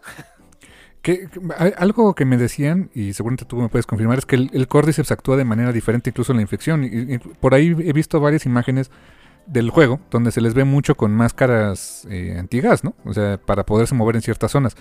Acá por lo que vemos, y, este, alguien, creo que fue en el canal de New Rockstars, que hicieron, fue la primera vez que vi esa teoría que decían, cómo se transmitió el Cordyceps fue a través de la harina. Eh, por, o sea, por este, y, lo refuerzan en la serie. O sea, le atinaron al primer capítulo donde vemos que ninguno de los personajes eh, que van escapando, que pues, son Tommy, eh, Joel y Sara, ninguno había comido nada de, o sea, galletas, pasteles, eh, pancakes que quería Joel en la mañana. No habían comido harina y que, un batch de esa harina fue la que traía el Cordyceps. Entiendo que en el juego se comporta de manera diferente porque se tienes que esquivar o, tienes que estar pendiente del nivel de infección, una cosa así, ¿no? No, no tanto así, pero eh, hay, hay varias escenas en el juego, sobre todo cuando estás bajo tierra o, en ambientes cerrados, donde el Cordyceps libera esporas. O sea, después, como que después de un tiempo, el cuerpo del, huésped ya termina por descomponerse, ya no sirve, y empieza a liberar esporas. Y esas esporas pues, son, son dañinas, son letales. Y es ahí donde muchos de los personajes pues, se tienen que andar poniendo máscaras antigases. De hecho, es así como Joel, como Joel le cae, el, o sea, ya se había enterado, se supone, de que Eli era, este, era inmune, pero como que no le creía, ¿no? Y hasta que llega una escena donde Joel se tiene que poner la máscara y, y esta Eli anda como Pedro por su casa y respirando esporas y se queda, y Joel se voltea a verla así de, ¿cómo estás respirando, no? De, pues te dije que soy inmune, no estaba mintiendo, ¿eh? O sea... Que acá se entera un poco, o sea, lo confirma de manera diferente, ¿no? Con el ataque de un, de un infectado, ¿no? un infectado que la vuelve a morder, así de, ah, otra vez me mordió un infeliz, ¿no? Más allá de, más allá de lávate bien porque la boca está cochina, no le va a pasar nada. Sí, sí, sí, exacto. Um, también de esos primeros capítulos me gustó mucho ese ritmo que teníamos de del flashback cuando era necesario. Eh, ese flashback, por ejemplo, creo que era en qué? En Yakarta, me parece, donde, donde empieza todo ese tema de la infección con la, con la infectóloga que, que ve, que examina un cuerpo con cordyceps. Eh, son escenas necesarias para ponerte la magnitud del, setting que, tienes, porque hasta ahí, cuando empieza en esos dos primeros capítulos la relación entre él y, Joel, pues francamente e, era, o sea, no, no, sentías química entre ellos, no sentías, o sea, sentías que eh, para él era una carga y ella era toda este grunge y este pela, pelafustana y toda la onda. Como que en esos primeros capítulos era más sentar el background. Conforme avanzan, vas van encariñándose más entre ellos y uno como audiencia con los personajes, ¿no? Sí, digo, eh, y ese ritmito es el mismo que tienes en los primeros bits del juego, los primeros También se dividen en episodios, me parece que son cinco nada más. Es el mismo, es el mismo beat, es el mismo ritmito de, pues, o sea, vas haciendo ahí. ¿Conoces a Eli? Eli es, eh, en el juego es un poquito más como que tiende a ser más adorable, ¿no? Eh, hasta el diseño de personaje es, una niña un poco más dulce, ¿no? El, Bella Ramsey, pues es un, o sea, no, es exactamente una niña, pero pues cuando empezó la serie tenía 17 años, pues, era una adolescente, em, pero era una adolescente canija, desde el principio. Sí. Realmente, o sea, sí sentías que necesitaba la protección de Joel, pero no por ser este dulce e inocente, más o menos como en el juego, sino porque pues está chavilla, o sea, todavía no se la sabe, nada más, ¿no? Y era muy, o sea, al principio de quiero aprender a tocar, a tocar, quiero aprender a usar una, un arma, ¿no? Y quiero un arma también. Y, y soy ruda y todo, y así como que yo así de, no, hazte para allá, ¿no? Sí, de, hecho, digo, otras las diferencias del juego, lo cual, esa es una diferencia que me, que me agradó bastante. O sea, la forma en la que Ellie, pues le toca por fin aprender a usar un arma. Ay, pues, mira, igual que en el juego es por necesidad, ¿no? Pero Em, como que en el juego se choquea más, porque una vez más, insisto, ¿no? el, personaje es como que todavía más inocentón. Eh, acá en, la serie sí se choquea, pero pues no tanto, ¿no? Cuando yo le empiezo a dar lecciones de cómo sujetar el arma y todo, pues hasta, hasta le saco una sonrisa a este Joel a Ellie, ¿no? Cosa que en el juego no se ve. Me gustó ahí para que veas un poquito más cómo lo manejaron en, en, pues, en la serie, porque como que me hace sentido, ¿no? O sea, si, si ella nació y creció en ese mundo, pues el dispararle a un fulano no te va a afectar tanto. Y más suena horrible, por supuesto es horrible, y, la idea es que sea horrible, pero no te va a afectar tanto. Aparte, como vimos en ese flashback, que pues, entiendo que fue el DLC, ¿no? El, de este Left Behind, pues básicamente estaba, estaba entrenando para convertirse en eso, ¿no? En una soldado. ¿Eh? Que por cierto, así se llama el DLC, es igual que el capítulo. Left Behind, ¿verdad? ¿Eh? Es, fucking genius, ¿no? En fin, también un gran capítulo, por supuesto, pero ya se me queda, ah, ok, así debió ser, o sea, eh, me encantó el capítulo, es, muy bonito, muy padre, pero eh, mis adentros sí era de, ah, así debió ser la así debió ser el, este, el juego, no nada de compra un DLC infeliz. De una vez digo, yo a mí no me tocó en su momento, yo compré el juego, una, una edición remasterizada, y ya me lo dieron todo completo, pero aún así, el DLC no te lo desbloquean hasta que acabas la historia principal. Ya después juegas el DLC. Em, lo cual no es malo, para nada es malo. Pero no sé, en su momento ya ves cómo son las este, compañías de videojuegos. Se me hace así como que el cash grabbing. En fin. O sea, eh, eh, obviamente, punto redentor, el segundo juego no tuvo DLCs. Es tu juego principal y se acabó. Eh, mira qué bueno, se agradecen. Es raro en esta economía, ¿eh? es rarísimo. Eh, fíjate, de, también como de los, digamos, arcos, mini arcos de historias que hubo que pues podemos conocer varios personajes. Eh, hablábamos del de Billy Frank como, como me dijiste, ¿no? Es el capítulo feliz. Y tienes razón, porque el siguiente capítulo, los siguientes dos capítulos, que es el arco de, de este Sam y... Ay, ¿cómo se llama? Sam y Henry. Henry, sí. Híjoles, o sea, de veras que si hubieran adaptado lo de Billy Frank como en el juego, o sea, con ese, ese, ese tipo de historia, y luego nos presentan el de Henry y Sam, dices, bueno, ¿a qué hora? O sea, no hay tantito respiro en esto, ¿no? Todo es bleak, todo está muy feo, ¿no? Por, e, en el juego así es, por eso te digo de que una las grandes críticas de, oye, es este bleak hasta el punto de ser nihilista, autonihilista, este, sí, tienen toda la razón. Antes de pasar nada más con lo de lo de Henry y Sam, que. Damn, dude. Sabía que iba a doler. no pensé que tanto. Hay un par de cositas ahí con lo de Billy Frank que no quiero dejar pasar. Eh, número uno, o sea, Nick Offerman, obviamente, gran actor, fantástico. Em, la interpretación que hace de Bill aparte me gustó mucho más porque pues, en el juego es un dude muy... No aguantas al infeliz. Acá es canijo, pero ya vimos que tiene su corazoncito, ¿no? Este Frank, por cierto, el, em, el Gaydar inmaculado, ¿eh?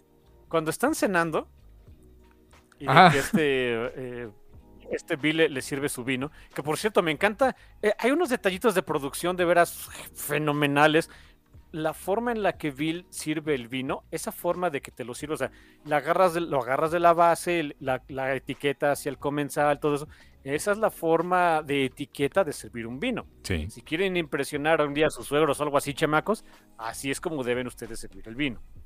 Yo fallé en eso en su momento. Ay, mi hermano. Y más que mi suegro en paz descanse, le encantaba, era, era, pues, eh, le gustaba el vino, sabía del asunto. Y yo, I totally failed. Pero aprendan ustedes, chicos. Aprendan de los errores del café con mi cara. Sí.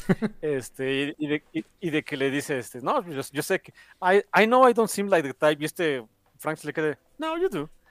Inmaculado el Gaydar. Después cuando van al piano, esa escena del piano. Oh, qué bonita escena. Enternecedora y fantástica. Cuando, este, cuando va sacando las partituras de Furelise y no sé esto no, esto no.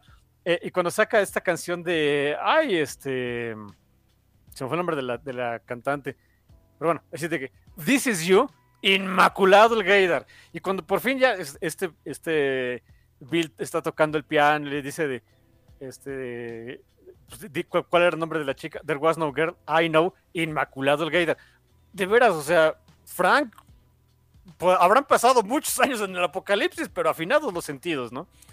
Eh, esos detallitos donde, o sea, al principio, o sea, esa, esa, pelea que tuvieron Bill y Frank de, pues yo no quiero invitar a nadie, ¿para qué arreglamos el resto de las casas? Y, y ese, ese diálogo que utiliza Frank de, pues así es como yo muestro amor. Y cuando vemos al final del capítulo que, que, que, Frank ya no puede moverse, que tiene esclerosis múltiple y que es Bill el que le consigue pinturas para que se pueda expresar, que mantiene las, que riega las, las flores, que, que poda los árboles.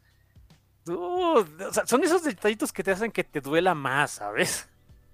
Pues sí, porque eh, en, en, un solo capítulo vimos pasar toda una vida. O sea, los vimos vivir lo bueno y lo malo.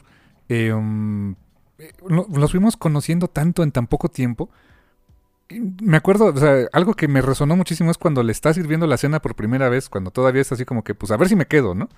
Que, le, le, voltea el plato de cierta manera y en su última cena lo hace igual. No, yo quería llorar ahí, mi hermano, la verdad, decir, esto se va a poner feo, ¿verdad?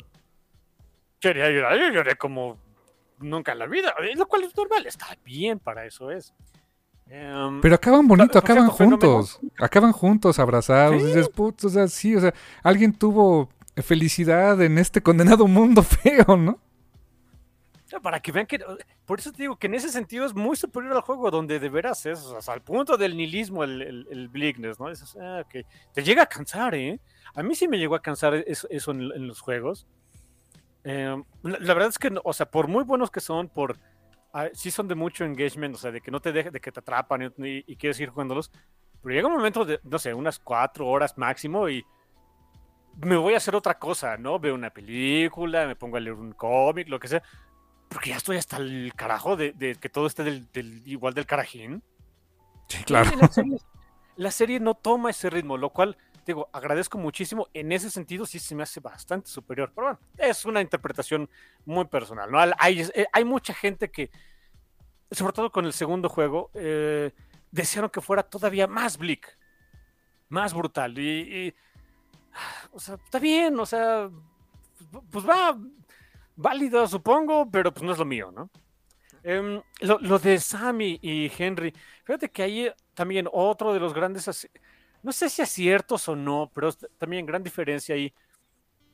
Eh, Henry y Sam no tenían relación con el grupo que se encuentran en Kansas City en el juego. Eran otros pobres dudes que estaban en una misma situación de, pues aquí nos varamos y pues, tenemos que sobrevivir, ¿no?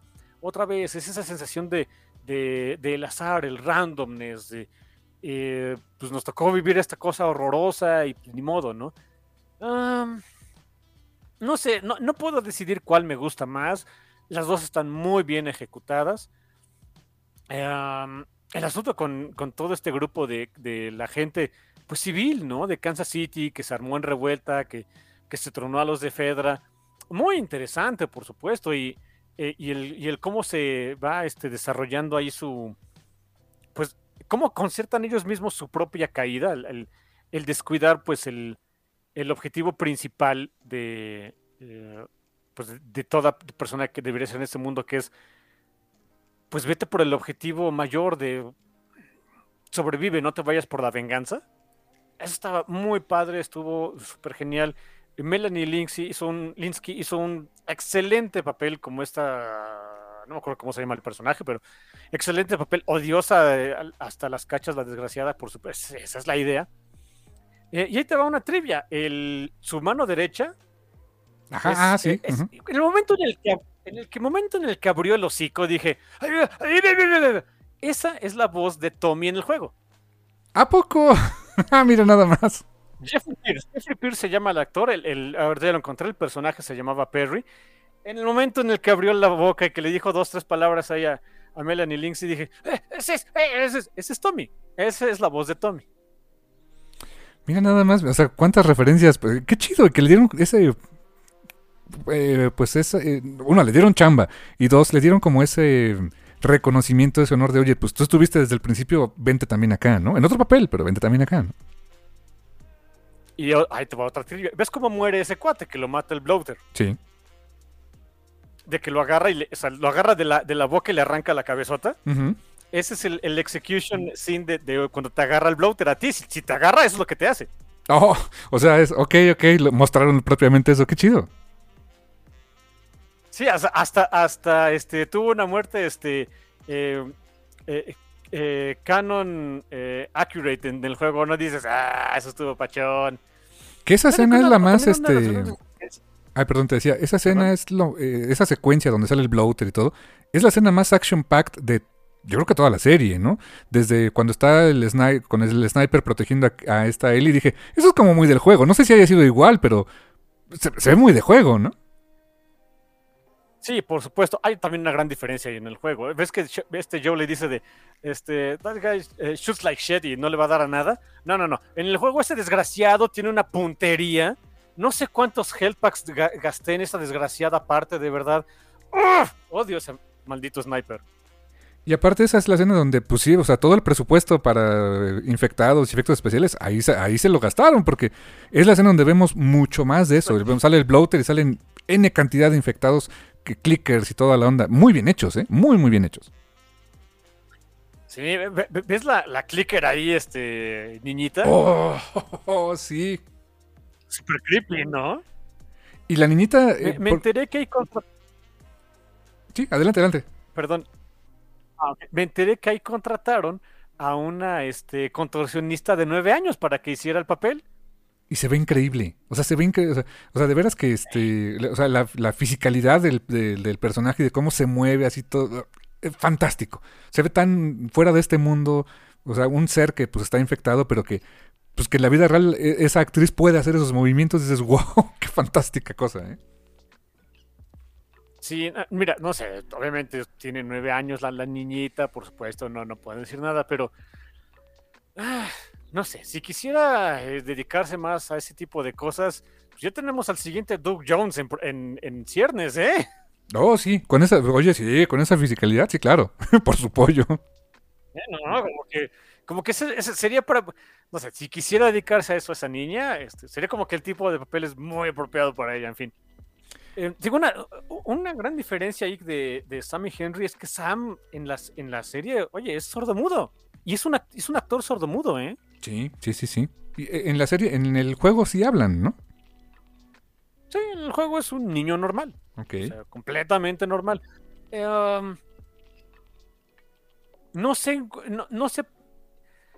No sé cómo se sienta todavía más feo. Si porque era un niño normal y que a lo mejor te relacionabas más con él porque pues, en toda su normalidad pues, el pobre niño se va a morir, o en el juego, o, en la serie, eh, porque es alguien que, bueno, idealmente tendemos a cuidar más eh, y que de todas maneras se muera diciendo esas circunstancias tan horribles. No sé qué duela más, ¿eh? ¿Y sabes qué duele más? O sea, te voy a dar otra para que te duela más todavía con el niño, ¿eh? Que cuando se infecta con el cordyceps, recupera su sentido del oído. Ah, fuck. O sea, todavía duele más así, ¿no? O sea, este, como esa canción Everything That Kills Me Make Me Feel Alive, pues mira nomás, o sea, ya no eres tú, ya eres un infectado y eres una cosa de esas, pero recuperaste tu sentido del oído. damn it, man. Y no sé, mira, ves que Eli ahí, o sea, comparte con Eli que, que lo habían mordido, Eli, pues en, en su inocencia trata como que de curarlo, por lo menos hacerlo sentir mejor. En el juego, el pobre Squinkle este, afronta su muerte él solo, ¿eh? No sé qué es peor. Híjoles, eh, eh, esa, o sea, eh, no sé cuál de las dos, pero cuando Eli despierta y que lo ve sentadito en la cama, dije, no, ya valió, este, esto ya valió cacahuate, ya es un infectado, pero, o sea, yo me imagino, como él no escuchaba, a lo mejor dice, pues mejor no la, no la veo para que cuando yo me transforme no, no la ataque inmediatamente, no lo sé no, no, sé qué pudo haber pasado por la cabeza de ese niño, pero qué, o sea, del personaje, pero qué, qué, qué doloroso fue ver que se había convertido, que la, entre comillas, cura que Eli le proponía eh, no funcionó y que lo, y la acabe atacando luego de que estuvieron leyendo cómics. Dijeron, qué bonito, estaba leyendo cómics en el apocalipsis, ¿no? Que por cierto, una vez más, esos cómics aparecen en el juego. ¿Cómo crees? Son, son este tu, tu item así de, de para este tu collectible, pues. claro que es uno de los colectivos del juego, tus, cómics. Y entre más consigas, pues como que desbloqueas algunos este, diálogos con él y está, está pachoncito eso. Fíjate, aparte eso me cayó bien de él y es ñoña. Le gustan los cómics también. Sí, sí es súper nerd la desgraciada. Esto es súper lindo eso. Sí, muy buenos episodios, esos en particular. O sea, honestamente, el, trabajo de, Sam y Henry, o sea, bueno, esos dos actores, eh, ahorita te digo los nombres porque aquí los, sigo teniendo. Eh, Lamar Johnson como Henry y eh, Kayvon Woodard como Sam Borrell. ¡Ay, Dios! O sea, yo sabía por dónde iba, por supuesto, ¿no? Pero ah, igual dolió, ¿eh? Imagínate yo que no sabía por dónde iba, me dolió un friego. sí. Fíjate. Eh, no te- obviamente no te iba a decir. Eh, ah, un punto Por que. cierto, nada más un, un detallito curioso. ¿Mm? Eh, perdón, un detallito curioso que encontré ahorita buscando acá en el, en el elenco. Eh, encontré la- el nombre del actor que se puso el traje del bloater. Es un portento de hombre que se llama Adam Basil. ¡Santo Dios! Órale. Sí, tenía, tenías que tener este físico para meterte en ese traje y hacerlo funcionar, ¿eh? Y aguantar. Sí, esa- o sea, exacto, porque una cosa es ponértelo, otra cosa es que lo hagas funcionar y otra cosa es que te aguantes un muy buen rato que seguramente este, estuvo ahí metido. Sí, tenías que tener un físico de esta naturaleza, el tipo es un Adonis. Mira, nada más. Eh, algo que quería comentarte respecto a, por ejemplo, esos capítulos que también están. O sea, está la amenaza en el background de, de los infectados, ¿no? Del Cordyceps. Está Fedra y están los, eh, están los Fireflies. Em, te puedo decir que, o sea, sí, no, eh, no puedo decir que no me vendieron bien el que Fedra es fascismo y los Fireflies quieren ser libertarios, pero también son rete mala onda. Cuando llegamos a conocer al- a esta facción que liberó, que no son Fireflies, pero que era una ciudad de, lo- de los de Fedra, eh, o sea, fue otro rollo, pero mi punto es.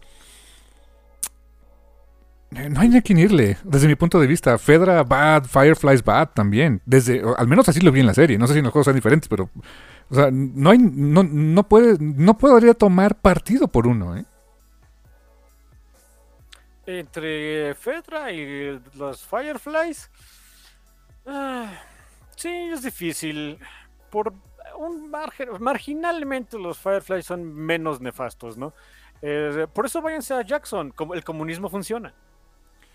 Y fíjate que, o sea, cómo eso funciona.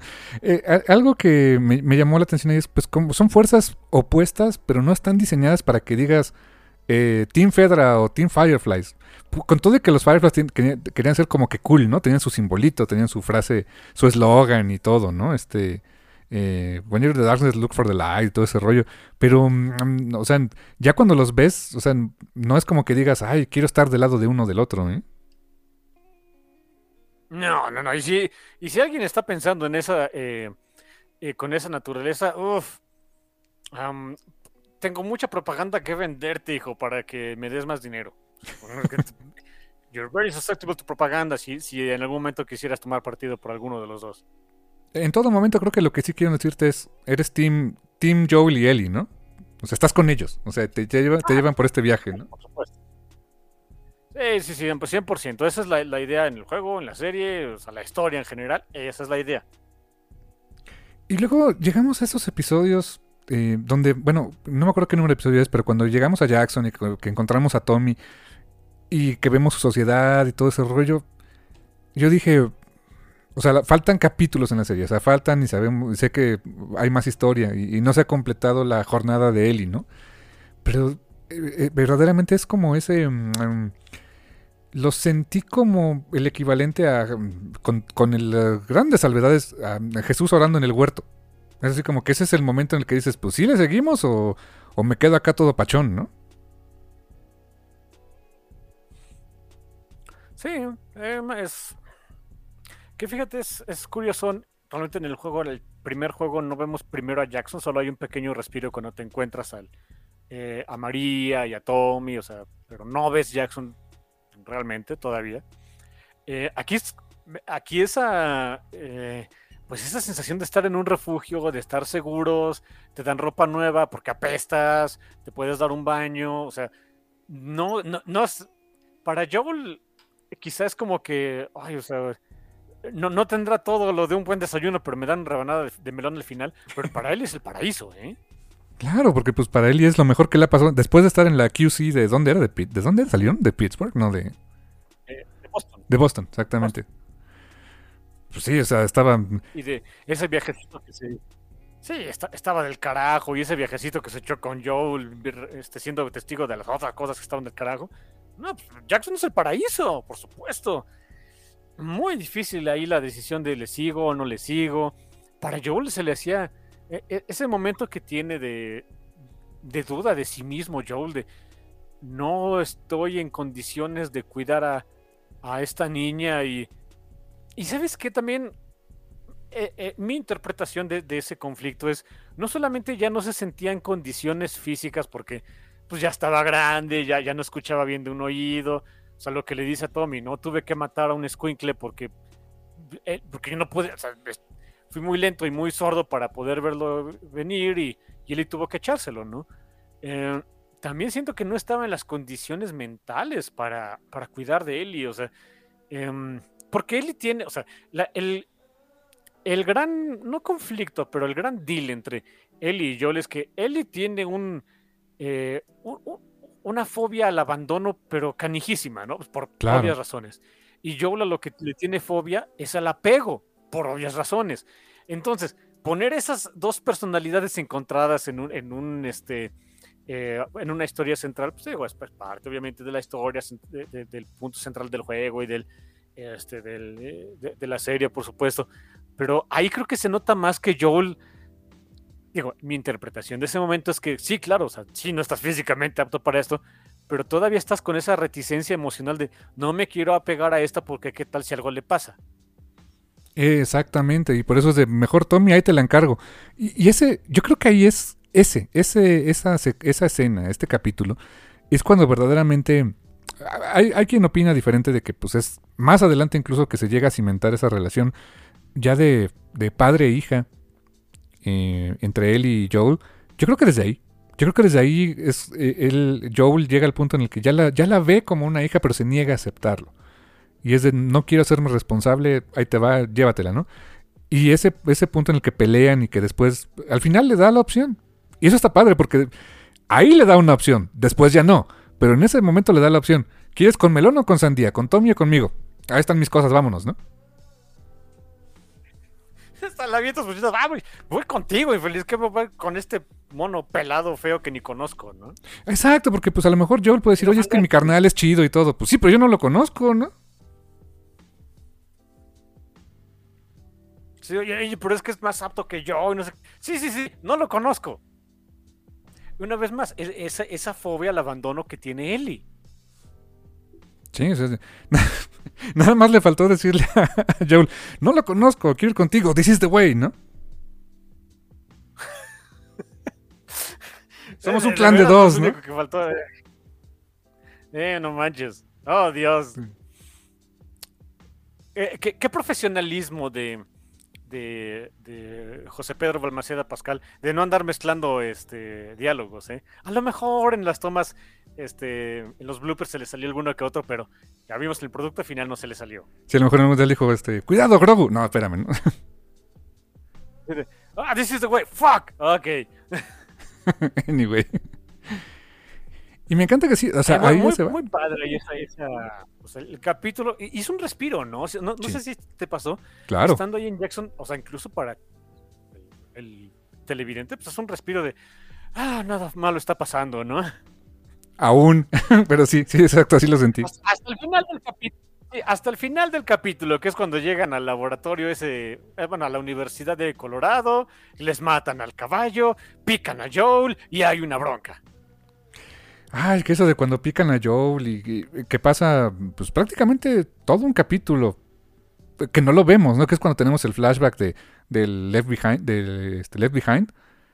Eh, digo, ahí, ahí el, pues, en ese capítulo vemos a Pedro Pascal fallecer durante un, un capítulo y cacho, ¿no? Pero eh, eh, entiendo que ahí es donde se, se supone que el DLC ocurre, o sea, ocurre exactamente en el mismo momento. Obviamente, como dices, ¿no? Cuando sale el juego original, pues no estaba el DLC. A mí se me hizo fantástico que metieran ahí el, el flashback, súper bien llevado. Y todo el flashback con esta... Ay, ¿cómo se llama la chica? Este... Riley. Riley. Eh, está fantástico, o sea, todo lo que ocurre en el centro comercial, eh, lo que hace por ella, eh, esa condenada atención de estaba yo como ese meme así de Now Kiss, ¿no? Pero bueno, o sea, ah, fantástico episodio, ¿eh?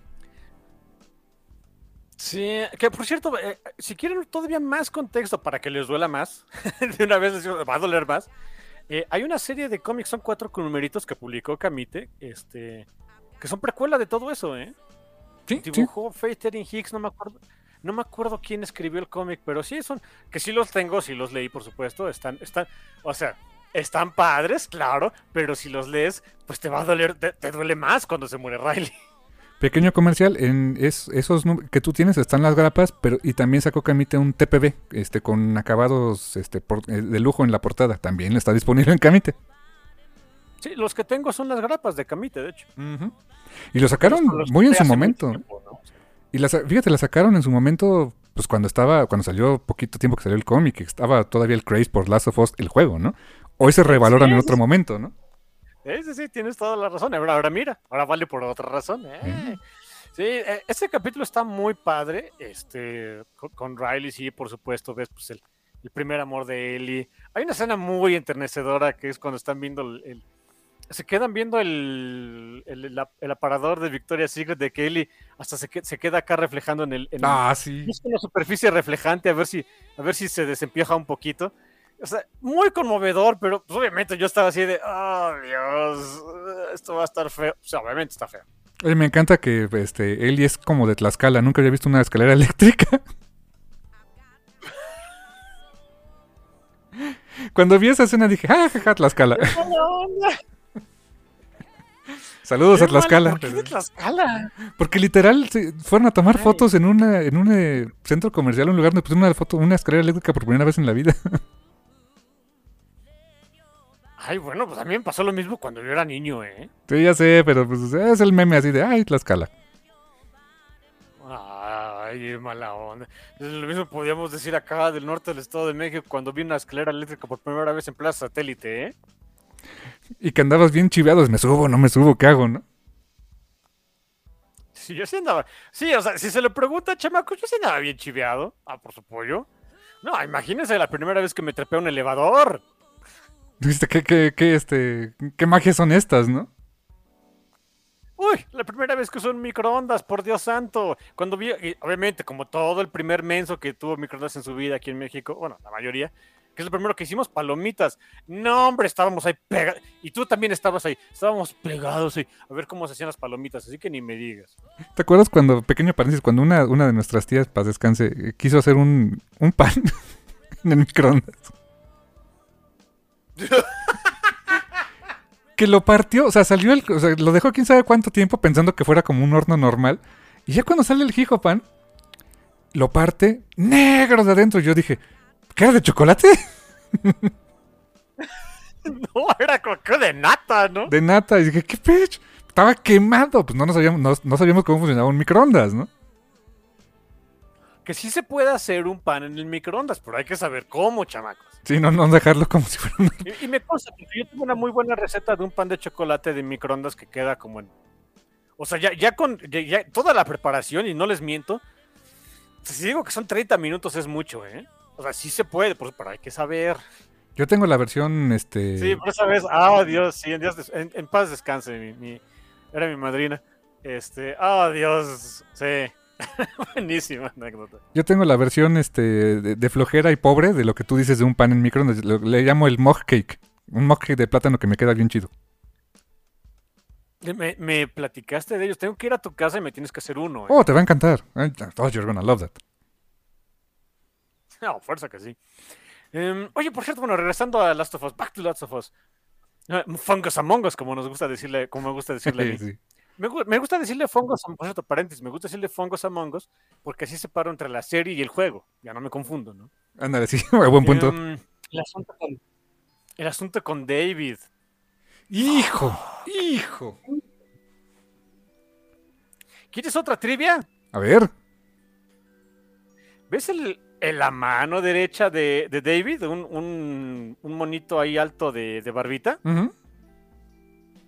Ok, él, él es este Troy Barker, que él es la de, él es la voz de Joel en el juego. Ok. Qué buena onda. Insisto, qué chido por las- los productores de la serie que les dieron ese chance. Qué padre. Él es, él es Joel, prácticamente. Él es Joel. él- él- ahí están viendo la, la persona que prestó la voz para Joel. Ahí lo andan viendo. Órale. Sí, también. En el momento en el que abrí los hocico dije, ¿este es? Y sí, sí. O sea, es que la verdad es que a él sí para que veas y a, y a este eh, se apellida Percy, la voz de, de Tommy. No los conocía, o sea, no les conocía la- el rostro, no tenía ni idea. Realmente, cuando hablan me quedé, "Ah, es este, ¿no? A Ashley Johnson, por supuesto que lo ubico, pero a los otros dos, no. Y me quedé, ah, qué padre, ver estos par de, man- par de mensos que también tuvieron un papel dentro de la serie. Estuvo, estuvo bonito. todo el rollo con David fue de. O sea, bueno, desde obviamente desde la forma. Este. Pues. eh, tra- él traía el rollo de venganza, ¿no? Y sabe que. O sea, deducen que pues Ellie es. eh, tiene el compañero que mató a uno de sus compañeros, que fue el que hirió a, a Joel. Y pues toda la. O sea. Cuando están. En su, haciendo su servicio ahí este religioso y todo ese rollo y que después van a comer y que y que me acuerdo perfecto que decían Oye, es que no ha habido presas, no, no hay nada que cazar. Ah, pues, a ver, pues, búscale, ¿no? Y de repente, de repente hay carnita, ¿no? Y, le- y el que le entrega la carne, ¿qué es esto? Venado. Ah, I call that bullshit, man. Yo dijiste que no había nada de que cazar. Y dije, ah, no, creo que sea eso, ¿verdad? Y ya después cuando hacen las tomas, ah, cuando están comiendo y que acercan las tomas a que la gente que está come y come, eh, gente que casi no come, que son los que, los que este, cocinaron, el que tampoco come nada porque es el que le llevó la carne, dije, oh shit. Dije, Soylent Green, está, estamos viendo Soylent Green aquí, ¿verdad? Sí, que fíjate también, otra de las grandes diferencias del juego, ¿no? Ahí en el juego em, de primera mano, ellos están felices de ser caníbales. Bueno, no felices, pero, o sea, perfectamente conscientes de que, ah, sí, somos caníbales, porque pues es lo que hay, ¿no? O sea, That's como fucked que no tienen ninguna eh, bronca en comer gente. Eso está más feo. Sí, está más... ¿Ves por qué te digo que llega a ser bleak hasta el punto del nihilismo? O sea, sí está más de... Sí, porque aquí es David y dos, tres compinches que saben la verdad, pero pues todos los demás es de, pues hay comida, ¿no? y, y- y- eh, y a lo mejor sí lo sospechan, pero pues ¿para qué preguntas, no? Así de- Cuando es lo que le dice esto, oye, no vamos a enterrar a mi papá. Sí, cuando se deshiele el infierno, ¿no? Algo así, no me acuerdo, pero... Ya- ya- llega el deshielo así de, oye, ya podemos enterrar a mi papá. Fuck, tengo que encontrar un muertito. Este, sí, sí, dame unas horas. Ahorita vengo. Uno que esté podridito y que se parezca, ¿no? Ay, me lleva, ¿por qué no maté a alguien desde, antes, no? Nos lo- es que nos los, comi- nos los comimos a todos. Ah, sí, es cierto. Y, pero wow, o sea, todo ese rollo de David, eh, pues es el más, francamente es el más villanesco de todos los personajes, o sea, eh, Ah, sí, claro. Por supuesto. y todo ese rollo que tiene con Ellie, que quería violar a Ellie, eh, que le ofrece esa posibilidad de, pues, sé, mi consorte y no sé qué en mi nuevo reinado de terror. What the fuck, bro? O sea, no, no, no, todo mal. Fíjate, que, ok, qué bueno que lo mencionas, porque yo vi, much- yo vi gente que como que no le cayó el 20 en esa escena. Por- ¿Verdad? Sí, está, sí quería violar a Ellie. Obvio, obvio. ¿Quién dijo que no? Principalmente gente que vi que más bien jugó el juego. Yo, o sea, que pensaban que más bien era de, ah, ahorita, ahorita la va a matar para comérsela. Muy probablemente iba a ser las dos. Este, No sé en qué orden. Em, pe- pe- ¿Ves? Pe- Pero, pero eh, sobre todo gente, o sea, que, gente que más bien jugó el juego, pensaba que en esa última escena con, con él, porque era lo que pasa en el juego, más bien la iba a matar para después comérsela. Pero no, realmente la iba a violar. Y después probablemente se la iba a comer. Pero sí la iba a violar primero. O sea, como que para mí se me hizo muy obvio. Y, te juro que yo. Fue de esos momentos donde sí, como que me. Me quería jalar los pelos así de, pues, ¿qué no están viendo? En fin. Por eso es todavía más odio. porque, digo, yo ya odiaba a David, por supuesto. Pero es todavía más odioso en esta parte. Por cierto, un pequeño paréntesis también. e- Esa escena, o sea, de Ellie y David ahí en el. eh, pues en el comedor. eh, que, que se está incendiando y demás. Esa escena es un. es- yo creo que de los pocos boss battles que hay en el juego, es un infierno, de veras. O sea, no sé cuántas veces me morí ahí, ¿eh? Porque supongo porque eres Ellie, ¿no? Utilizas a Ellie. Ah. Utilizas a Ellie y el chiste es escabullírtele a, a David y apuñalarlo por la espalda, creo que tres veces. Y es una bronca, cada vez se va haciendo más difícil. Em, no sé, me gustó ver que, que, o sea, sin ser un videojuego, crearon esa misma tensión con una escena en acción viva. Era, no sé, eh, me- habla mucho del, del, de, la maestría en su, en su oficio que tienen estos cuates. ¿eh? También ahí quiero dar tremendo kudos para Bella Ramsey cuando se pone en modo berserk con, con David. eh, y, me, remitió inmediatamente a su personaje de Lady Osita en Game of Thrones cuando, o sea, entra en ese mismo modo berserk, ¿eh? Ah, sí, cuando se muere, ¿no? Sí, ahí con malos resultados para ella. Acá se salvó, pero oh, ¿qué intensidad le pone Bella Ramsey? Me quedé de, holy shit, imagínate haber hecho esa escena. Oye, en, Game of Thrones también se la iban a comer. Eh, básicamente. Hoy sí es cierto, chale. Que, tienen con comerse a Bella Ramsey, pero bueno. Sí, pobre, pobre. Pobre este, Bella Ramsey, ¿qué culpa tiene? En fin. Este, sí, muy. Fíjate que. Ah, esa es una cosa que me gustó más aquí, ¿eh? En el juego llega Joel y la interrumpe. O le está acá dando de machetazos al David. Este se, se enmudece el, sonido, empieza, empieza una melodía, llega Joel y se da esa escena muy conmovedora donde pues, Joel la calma y demás, pero como que no le deja, no le termina de sacar ese, pues, ese odio a, a, David, ni, ni al personaje ni a nosotros como jugadores, ¿no? Aquí me gustó esa decisión que tomaron de, sí, déjalo, déjala hasta que se canse, que salga de ella misma por su propio bien de ese lugar horroroso y que ya después se encuentra a Joel para calmarla. Eh, me gustó más esa, esa, decisión, fíjate. Aquí sí para que veas otra de esas cositas que me gustaron más de esta adaptación. Ah, y algo que no había mencionado, que, o sea, este Joel estaba ahí moribundo, este, le inyectan penicilina de la forma como seguramente no se inyecta. Eh, no, no, así no se hace. Y, la libra, ¿no? Y de repente ya lo vemos pateando tras otra vez. Es, eh, ahí, empezamos a ver, o sea, ya desde el principio ya hemos visto que era... Em, o sea, es un buen dude, pero tiene, o sea, es violento, muy violento, y puede ser capaz de mucha violencia. Y aquí cuando vemos, cuando se entera de que no está él y que no sé qué es, cuando... aquí ya tiene el instinto de papá, de, de papá que va a proteger a su hija sin importar qué, ¿no? Y cómo tortura a estos dudes y cómo les los va matando y les saca información hasta llegar con y... Holy shit, man. O sea, es cuando dije, o sea, ya, habíamos, ya sentía yo el momento en el cual la empezó a ver como hija. Acá es ya la figura del. del Mandalorian que no va a dejar que se lleven a Grogu, ¿no?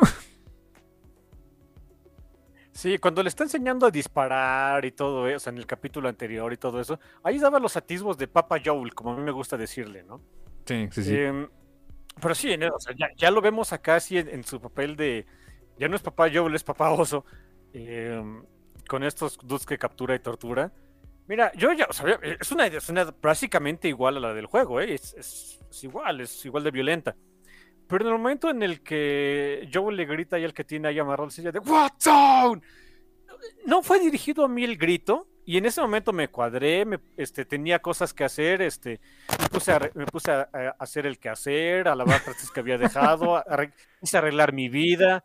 No, no manches, o sea, qué intensidad de José Pedro, ¿eh? Canijo, qué, qué gran actor, pero a mí me asustó y yo ya sabía que lo que iba a venir. Imagínate, yo que no lo sabía así de, ay, lo que usted diga, don Pedro, bronca. Sí, y, esa parte de, o sea, mata a un fulano y de, y el otro de, no, no te voy a decir nada, ¿qué te pasa? De, no, no importa, si le creí, todavía lo mata a, a, tu vasos, que lo mismo pasa en el juego. Mira, no me gusta meterme al internet luego a ver reacciones de la gente ni nada, pero tenía curiosidad de ver cómo lo tomó la gente, en particular esta parte, porque, porque ves a Joel en esa, en esa fase, sabíamos que era violento, pero no qué tan violento era, ¿no? Pero aquí le vemos siendo violento por una razón, por proteger a él. Y dije, a ver, ¿cómo lo toman, no?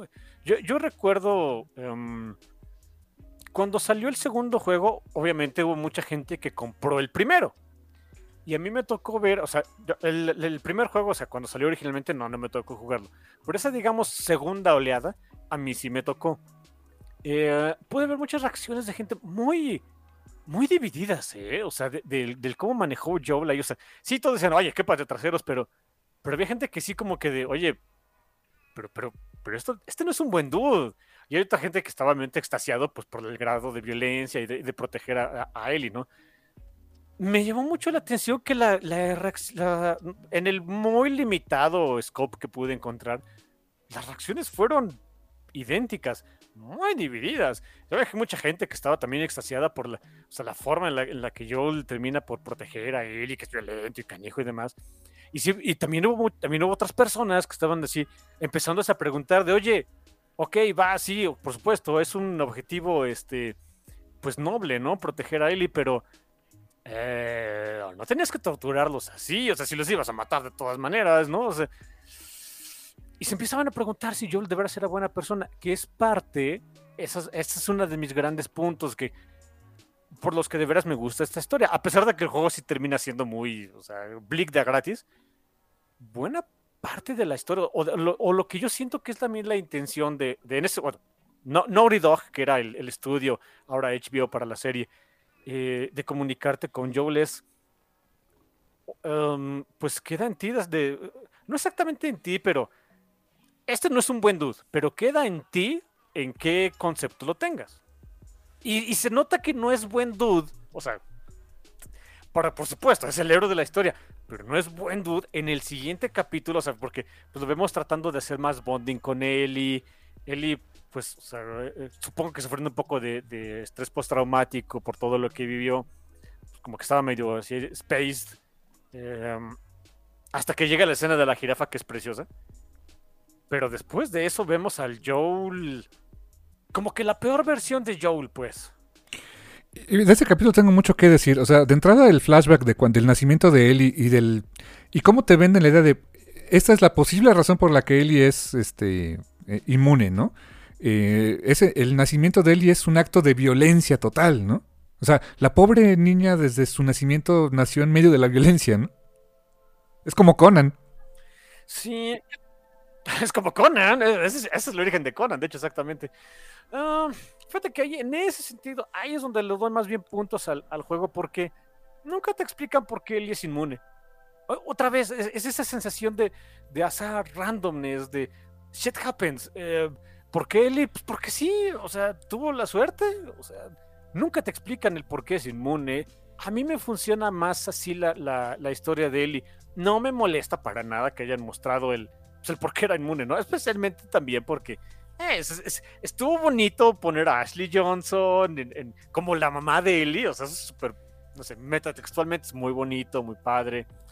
Eh, pude verla actuar en acción viva por fin a Ashley Johnson, bueno, o sea, en un papel más grande que nada más ser un mesera en el Capitán América. Em, que, es una excelente actriz, me queda, o sea, me queda claro que es una excelente actriz de voz, pero también es una excelente actriz este, en pantalla. E, e, en ese sentido, ningún punto malo, por supuesto, o sea, no me quejo para nada en, eso, pero no sé, sí me funcionaba más que él, o sea, que como que todas esas razoncitas de por qué él es inmune y, de dónde salió el Cordyceps y todo eso, pues. Shit happens. Eh, lo hace más aterrador. Para mí es, un punto del, juego que, me gustaba más de. Lo hace todavía más aterrador. Aquí, mira, se compensa mucho con, con esta eh, Ana. Ana Williams, que se pone a mentirle con todos los dientes a, a Marlene de eh, le corté el, cordón umbilical hasta después de que me mordió. No es cierto. Si le hubiera dicho la verdad, mira, probablemente Eli se moría ahí mismo, pero dar información verídica del por qué es inmune hubiera podido llevar a, digo, es una especulación muy mía, a tener más, eh, más claro el por qué es inmune y tal vez repetir el experimento. No, suena horrible, pero sí. Y fíjate que eh, le sirve mucho narrativamente al episodio el tener ese momento en el que le miente, o sea, donde Ana le miente a, a Marlene de, de, lo que pasó, porque es el eco de lo que sucede al mero final. Sí, sí, narrativamente hablando es, este, por supuesto, es un espejo ahí, se hace con toda la intención, está muy padre. O sea, los papás de Ellie le han mentido, o sea, siempre han mentido para protegerla, ¿no? O sea, wow. Pues, es padrísimo, eso es muy bonito, es conmovedor, claro, pero obviamente duele más. Eh, otra, de las otra de las escenas que me... No sé cómo tomarlo ahí. O sea, es una escena fantástica. Y, a mí me encantó, por supuesto, pero... Eh, no sé, mucha gente... Ah, creo que lo tomó... No sé si lo tomaron de la manera adecuada o no. Es cuando pues, Joel se deschaveta. Bueno, no se deschaveta, pero pues ah, se pone a masacrar Fireflies. Antes de la masacre de los Fireflies, quería tocar un punto de la escena, de la famosa escena de la jirafa. Eh, quería darte Ah, un dato de trivia de esa escena.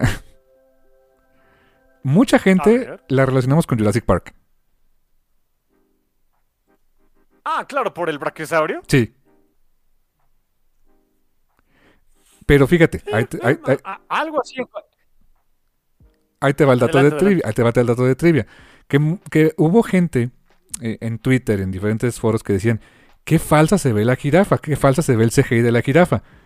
Y resulta que la jirafa es real. CGI de La jirafa era real. La jirafa era 100% real. ¿Sabes qué era CGI? Todo el background. Lo único real en esa escena era Joel, Ellie y la jirafa. Ah, ok, sí, claro, el, el background me, me hace sentido que eso haya, haya sido CGI. Pero sí, la, la- o sea, la, la- la jirafa es, es real. que Chamacos, nunca han visto una. Vayan al zoológico, vean una jirafa, por Dios santo. Alguien dijo, es que ¿cómo saca la lengua así? No han visto una jirafa, ¿verdad? Vayan al zoológico, chamacos. Paguen el tour. Vale mucho la pena por ver a los animalitos pachones. Aparte, ahí están las jirafas. Y si tienen un poquito de suerte de, que les toca este, de ir más o menos. Ay, creo que las alimentan cuatro veces al día. No sé en qué horarios. Cuando, le- cuando, es eh, cuando les toca alimentarlas, pues pueden ver cómo las alimentan y pueden ver mendiga lengüísima de la jirafa. Sí, sí. Y, y un dato muy bonito es que estuvieron eh, haciendo esa escena, bueno, no haciéndola, preparando la escena un mes antes. Porque estuvieron, este, Pedro Pascal y Bella Ramsey, los pusieron a alimentar a la jirafa, no sé si en los mismos horarios que tú me dices, pero por lo menos una vez al día, para que fuera sintiendo confianza de que eh, estos te van a dar de comer. Y en la escena no se pusiera nerviosa la jirafa. ¡Ay, qué bonito! Y, y esta, esta Bella Ramsey dice que quedó encantada, que se quedó, eh, quedó este, encariñadísima con la jirafa, ya era como su jirafa. Así de esa es mi jirafa, ¿eh? O sea, ok. Sí, sí, sí, imagínate. sí. Ay, Y- qué bonita anécdota, qué bonito. Pero me encantó la reacción eso de que se ve bien chafa, es real. Ah, Ah, pas- ah, perdón. No, no sé de de dónde lo sacaron. En la escena se ve pues, una jirafa real. Ah, sí, lo, lo que me hace sentido es que el background sea CGI. Ah, sí, claro, por supuesto. bonito background, eso sí. Es algo que no había comentado. El diseño de producción en general, el ba- los backgrounds, los fondos, todo eso. Qué cosa más hermosa. O sea, es un yermo horrible, pero qué cosa más bien hecha, ¿eh? sí. Está canijo. Um, Ahora sí vamos con los Fireflies. con los Fireflies. te Sí. digo. Ah, o sea, eso de que Marlene le, pues, le dice a Joel, pues nos la vamos a tener que echar, porque pues hay que sacar la vacuna y demás. También hace más peso, o sea, sí, eh, eso sí se había manejado en el juego, de que Marlene le dice a Joel de que ella conoció a Ellie toda la vida. Eso sí, pero nunca habíamos visto el por qué, ¿no? Acá simplemente se ve el flashback ahí con, con Ana y, Marlene y demás. Em, te digo, es una excelente escena, a mí me encanta. En la, en la escena del juego, por cierto, uf, es cuando por fin te haces de un arma, de, de una, de un rifle de asalto y no, hombre, ahora sí te sientes Rambo, ¿no? Em, vi que hay mucha gente que se que ahí sintió que Joel como que le exageró de, oye, no se portó demasiado violento. Esa es la idea. Eh, Y una vez más, me tocó ver que más bien la gente que decía eso era gente que más bien jugó el juego. Pero fíjate que ahí es, ahí es donde empecé a, a- caer. Me, me cayó como que el 20 de, ah, ok. Lo que, creo que la, la gran disonancia que les hizo es de, ellos no jugaron así. Porque el juego te da esa, esa libertad. O sea, dentro de lo que cabe, que es un juego muy lineal, pues tienes ciertas libertades, ¿no? Sobre todo se ve más en el segundo juego, pero también desde el primero. Cuando te enfrentas a, a, eh, oponentes que son humanos, pues tienes, tienes de dos sopas, o te, lo- te los vas a echar, por supuesto. Pero te los puedes echar rápido, o digo, sobre todo se ve en el segundo juego, puedes ser más cruel, apuntarles con, el, con tu arma, esperar a que te rueguen y después matarlos. O sea, puedes jugar de las dos maneras, como sea que tú prefieras. Em, muy probablemente es mi sentir, es mi hipótesis, es imposible probarla.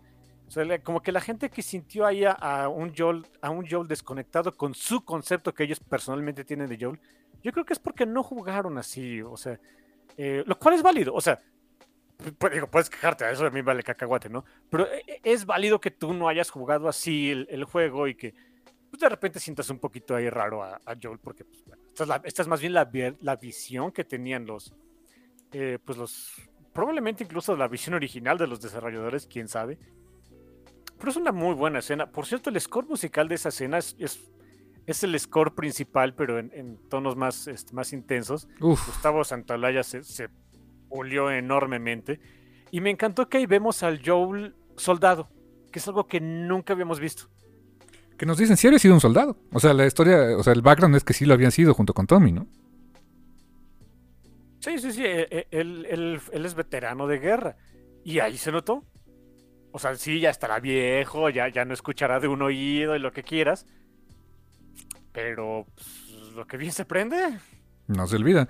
Eh, Y, y la escena también, ¿sabes qué? Algo que eh, me gustó, que por ahí, este, no sé en dónde lo, lo leí, pero tiene mucha razón, es que cada muerte tenía... O sea, no es como que, como que fueras matando em, faceless goons, ¿no? O sea, que ni, ni les veas la cara y, pues, es es uno, se cae. Como película de John Wick, ¿no? Ves que se muere y el que sigue, y el que sigue, ¿no? O sea, de, de hecho se toman su tiempo incluso para que la cámara enfoque a la persona ya caída. Hay un momento donde uno le está rogando por su vida y ya le soltó el arma, ya me rendí, se lo truena. O sea, hacen que cada muerte, cada decisión que toma Joel de matar a una persona importe. O sea, que te diga, tiene un peso. O sea, eran personas las que mató, ¿no? Esa es la idea de, de las escenas de acción contra humanos en Last of Us. Esa es exactamente la idea. Eh, digo, se nota más en el 2 porque pues, es un juego más pulido. Eh, pero sí, o sea, los, los este, NPCs te ruegan por su vida Wow. wow. en el juego. Y, y- y a veces, o sea, no sé cómo les haya pasado a, a ustedes y que si lo jugaron o no, pero pues no, no se siente padre en el segundo juego tener que tronarte a varios fulanos cuando te están diciendo por favor no me mates, ¿no? Y que No, se siente padre.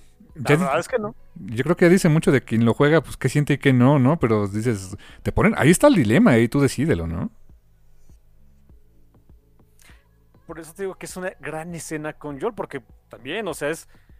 O, o sea, ¿estás viendo a un maldito acabar con la última esperanza de la humanidad o a un padre este, des- desesperado por salvar a su hija? Yo, yo tengo que confesarte Ujú. ahí una cosa. Yo cuando vi la escena, ah, yo 100% Team Joel. O sea, ustedes disculpen, o sea, este, no sé qué concepto tengan de mí, pero pues honestamente, si yo fuera, si yo, pues, si yo fuera tan badass como Joe, como Joel en esa escena, y algo así le pasara, o tuviera una decisión similar eh, eh, eh, por tener la vida de, no sé, de, no tengo hijos, pero la vida de mi esposa en mis manos, o de mis papás, o tu vida, o de la gente que amo, y tuviera que hacer exacta, hacer lo que hizo Joe, lo haría sin pensarlo. Yo, o sea, porque me, porque me importan a ese nivel. Eh, o sea, que iban a que por sacrificar a alguno de ustedes es la cura para el mundo. Ah, fuck, yo, perdón, fuck that. O sea, no voy a dejarte ir. Yo. No sé qué diga eso de mí, pero yo en ese momento así estaba, ¿eh? Me encanta que hayas dicho eso porque eh, vamos a guardar esta parte para cuando, sal- cuando, hagamos el review de la segunda temporada. Ok. Adoro de veras que hayas dicho esto. Oh Dios, se va a poner bueno el asunto con la segunda temporada. Se ve. Sé que se va a poner feo ese asunto. Eh, Porque ya después de toda esa masacre que se lleva a Ellie y que le cuenta su historia donde, no, sí, eh, ya no, resulta que no hay cura, todos se murieron y pues vamos de regreso al rancho con Tommy, vamos a ser felices. Eh, Ellie, yo creo que Ellie sabe que es bullshit.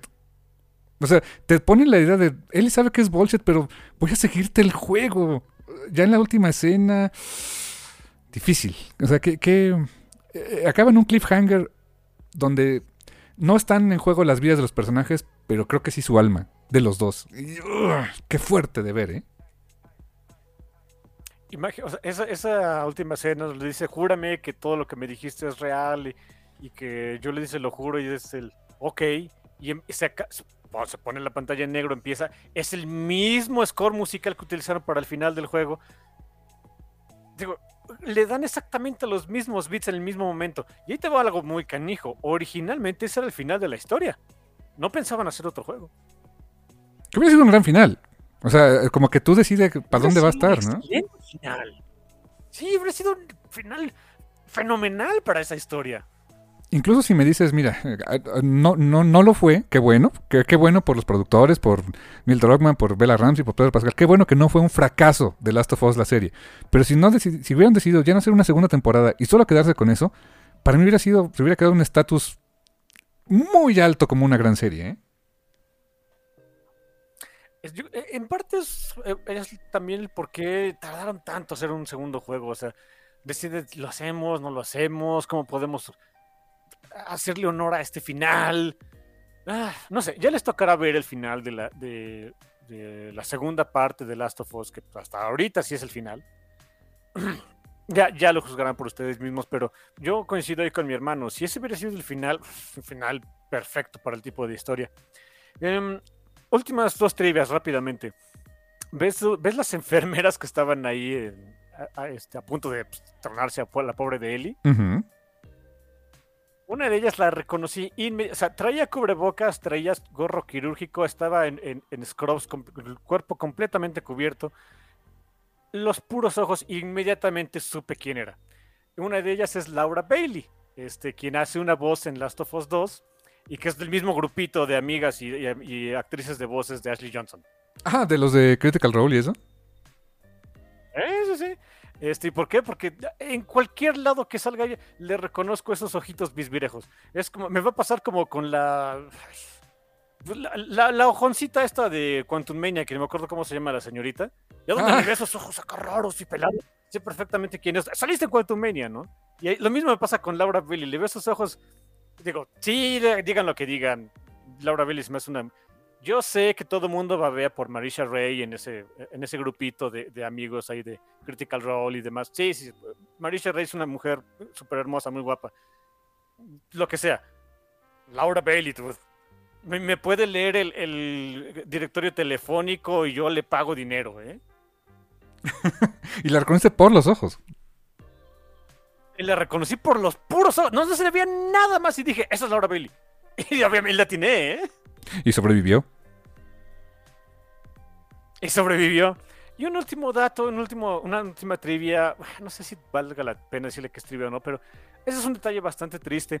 Una actriz que no tuvo una aparición en, en la serie es, eh, pues es la, voz, la voz original eh, de, de Tess, eh, de- del videojuego, que también, también o sea, tiene una, tuvo una gran trayectoria en, en este, en actrices de voces.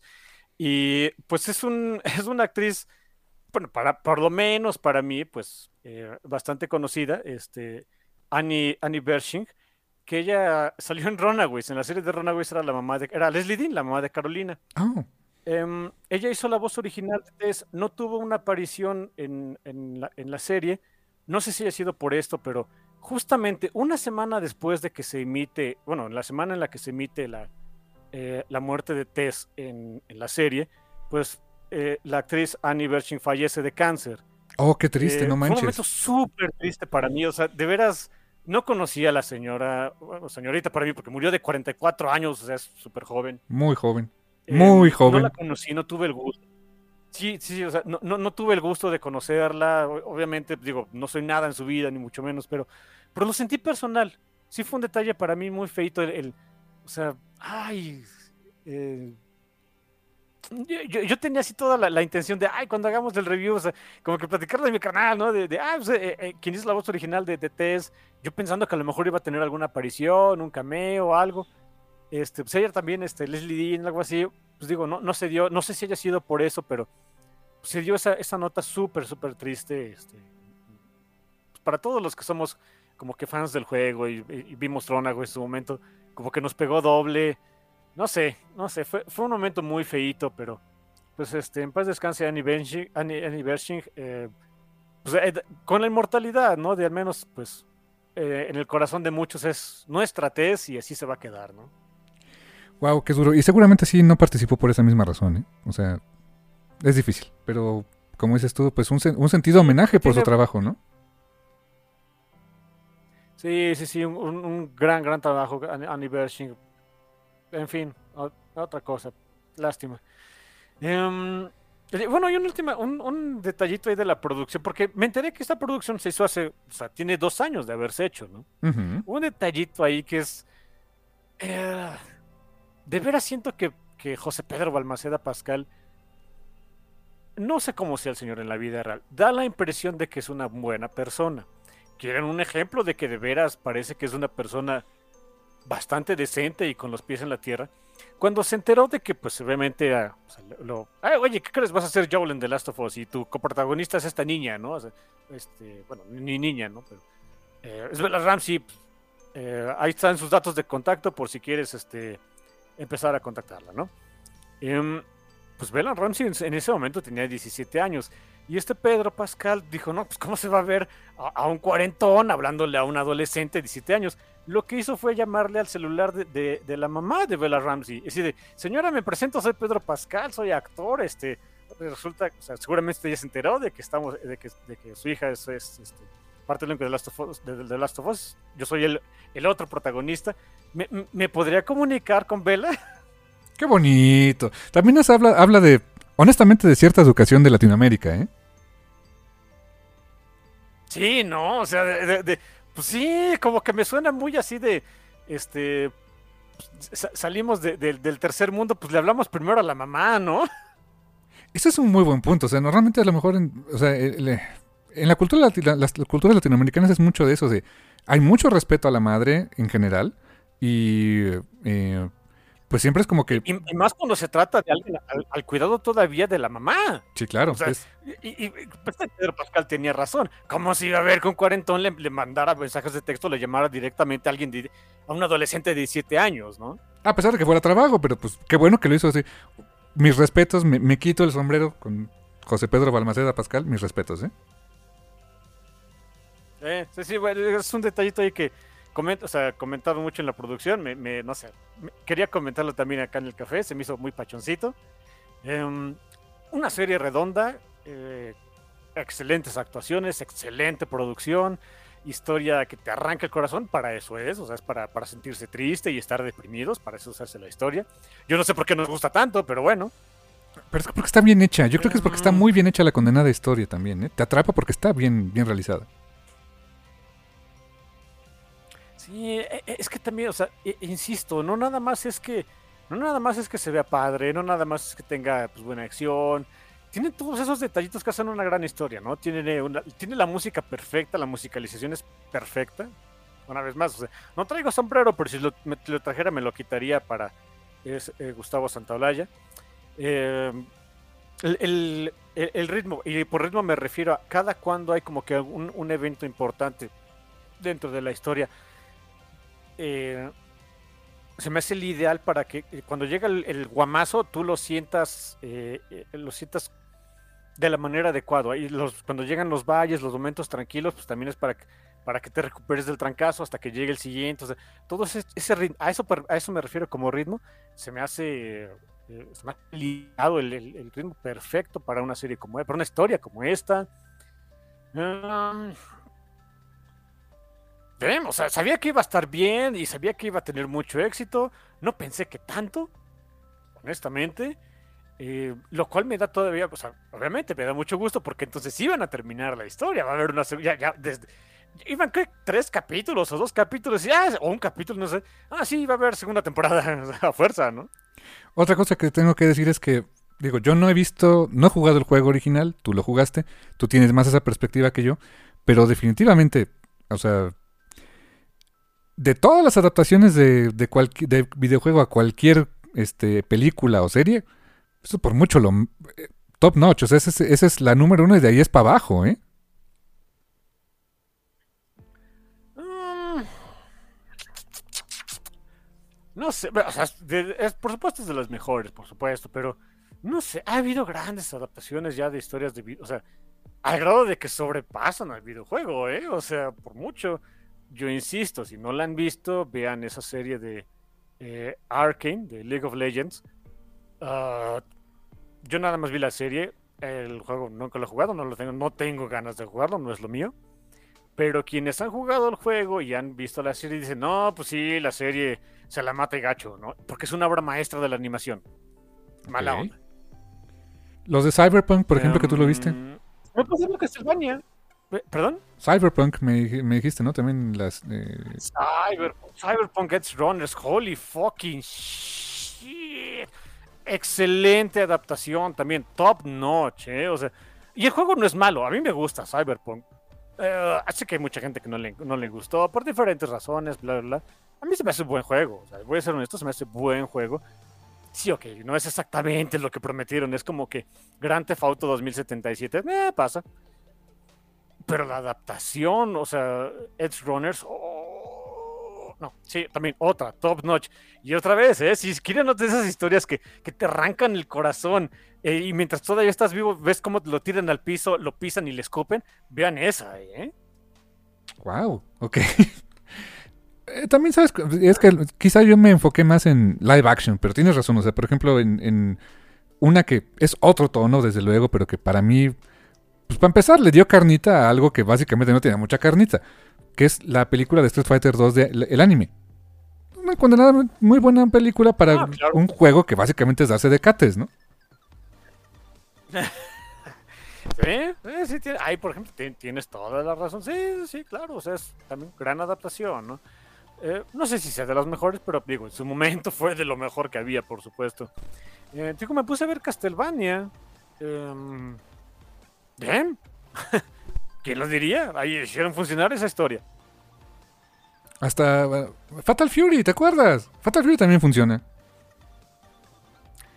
Ah, supongo, pero es que solamente vi una, nunca vi las otras dos o tres ovas que había. Eh, yo sí las vi y funcionaba. Digo, eh, insisto, es para un, un juego que, que es para darse de cates, ¿no? Pero- Ah, Sí, claro, claro. Ah, es buen punto. o en, o en todo caso, los cómics de Udon sí, de Street. Fighter. Ah, es otra gran adaptación. ¿eh? Sí. Sí, quizás yo me enfoqué mucho en el live action, No sé pero si sí. puedes Sí, sí, sí. O sea, si te vas como que adaptación de, de historia a otro medio, ah, o sea, hay adaptaciones magistrales que en, muchos, eh, en muchas ocasiones sobrepasan el material original.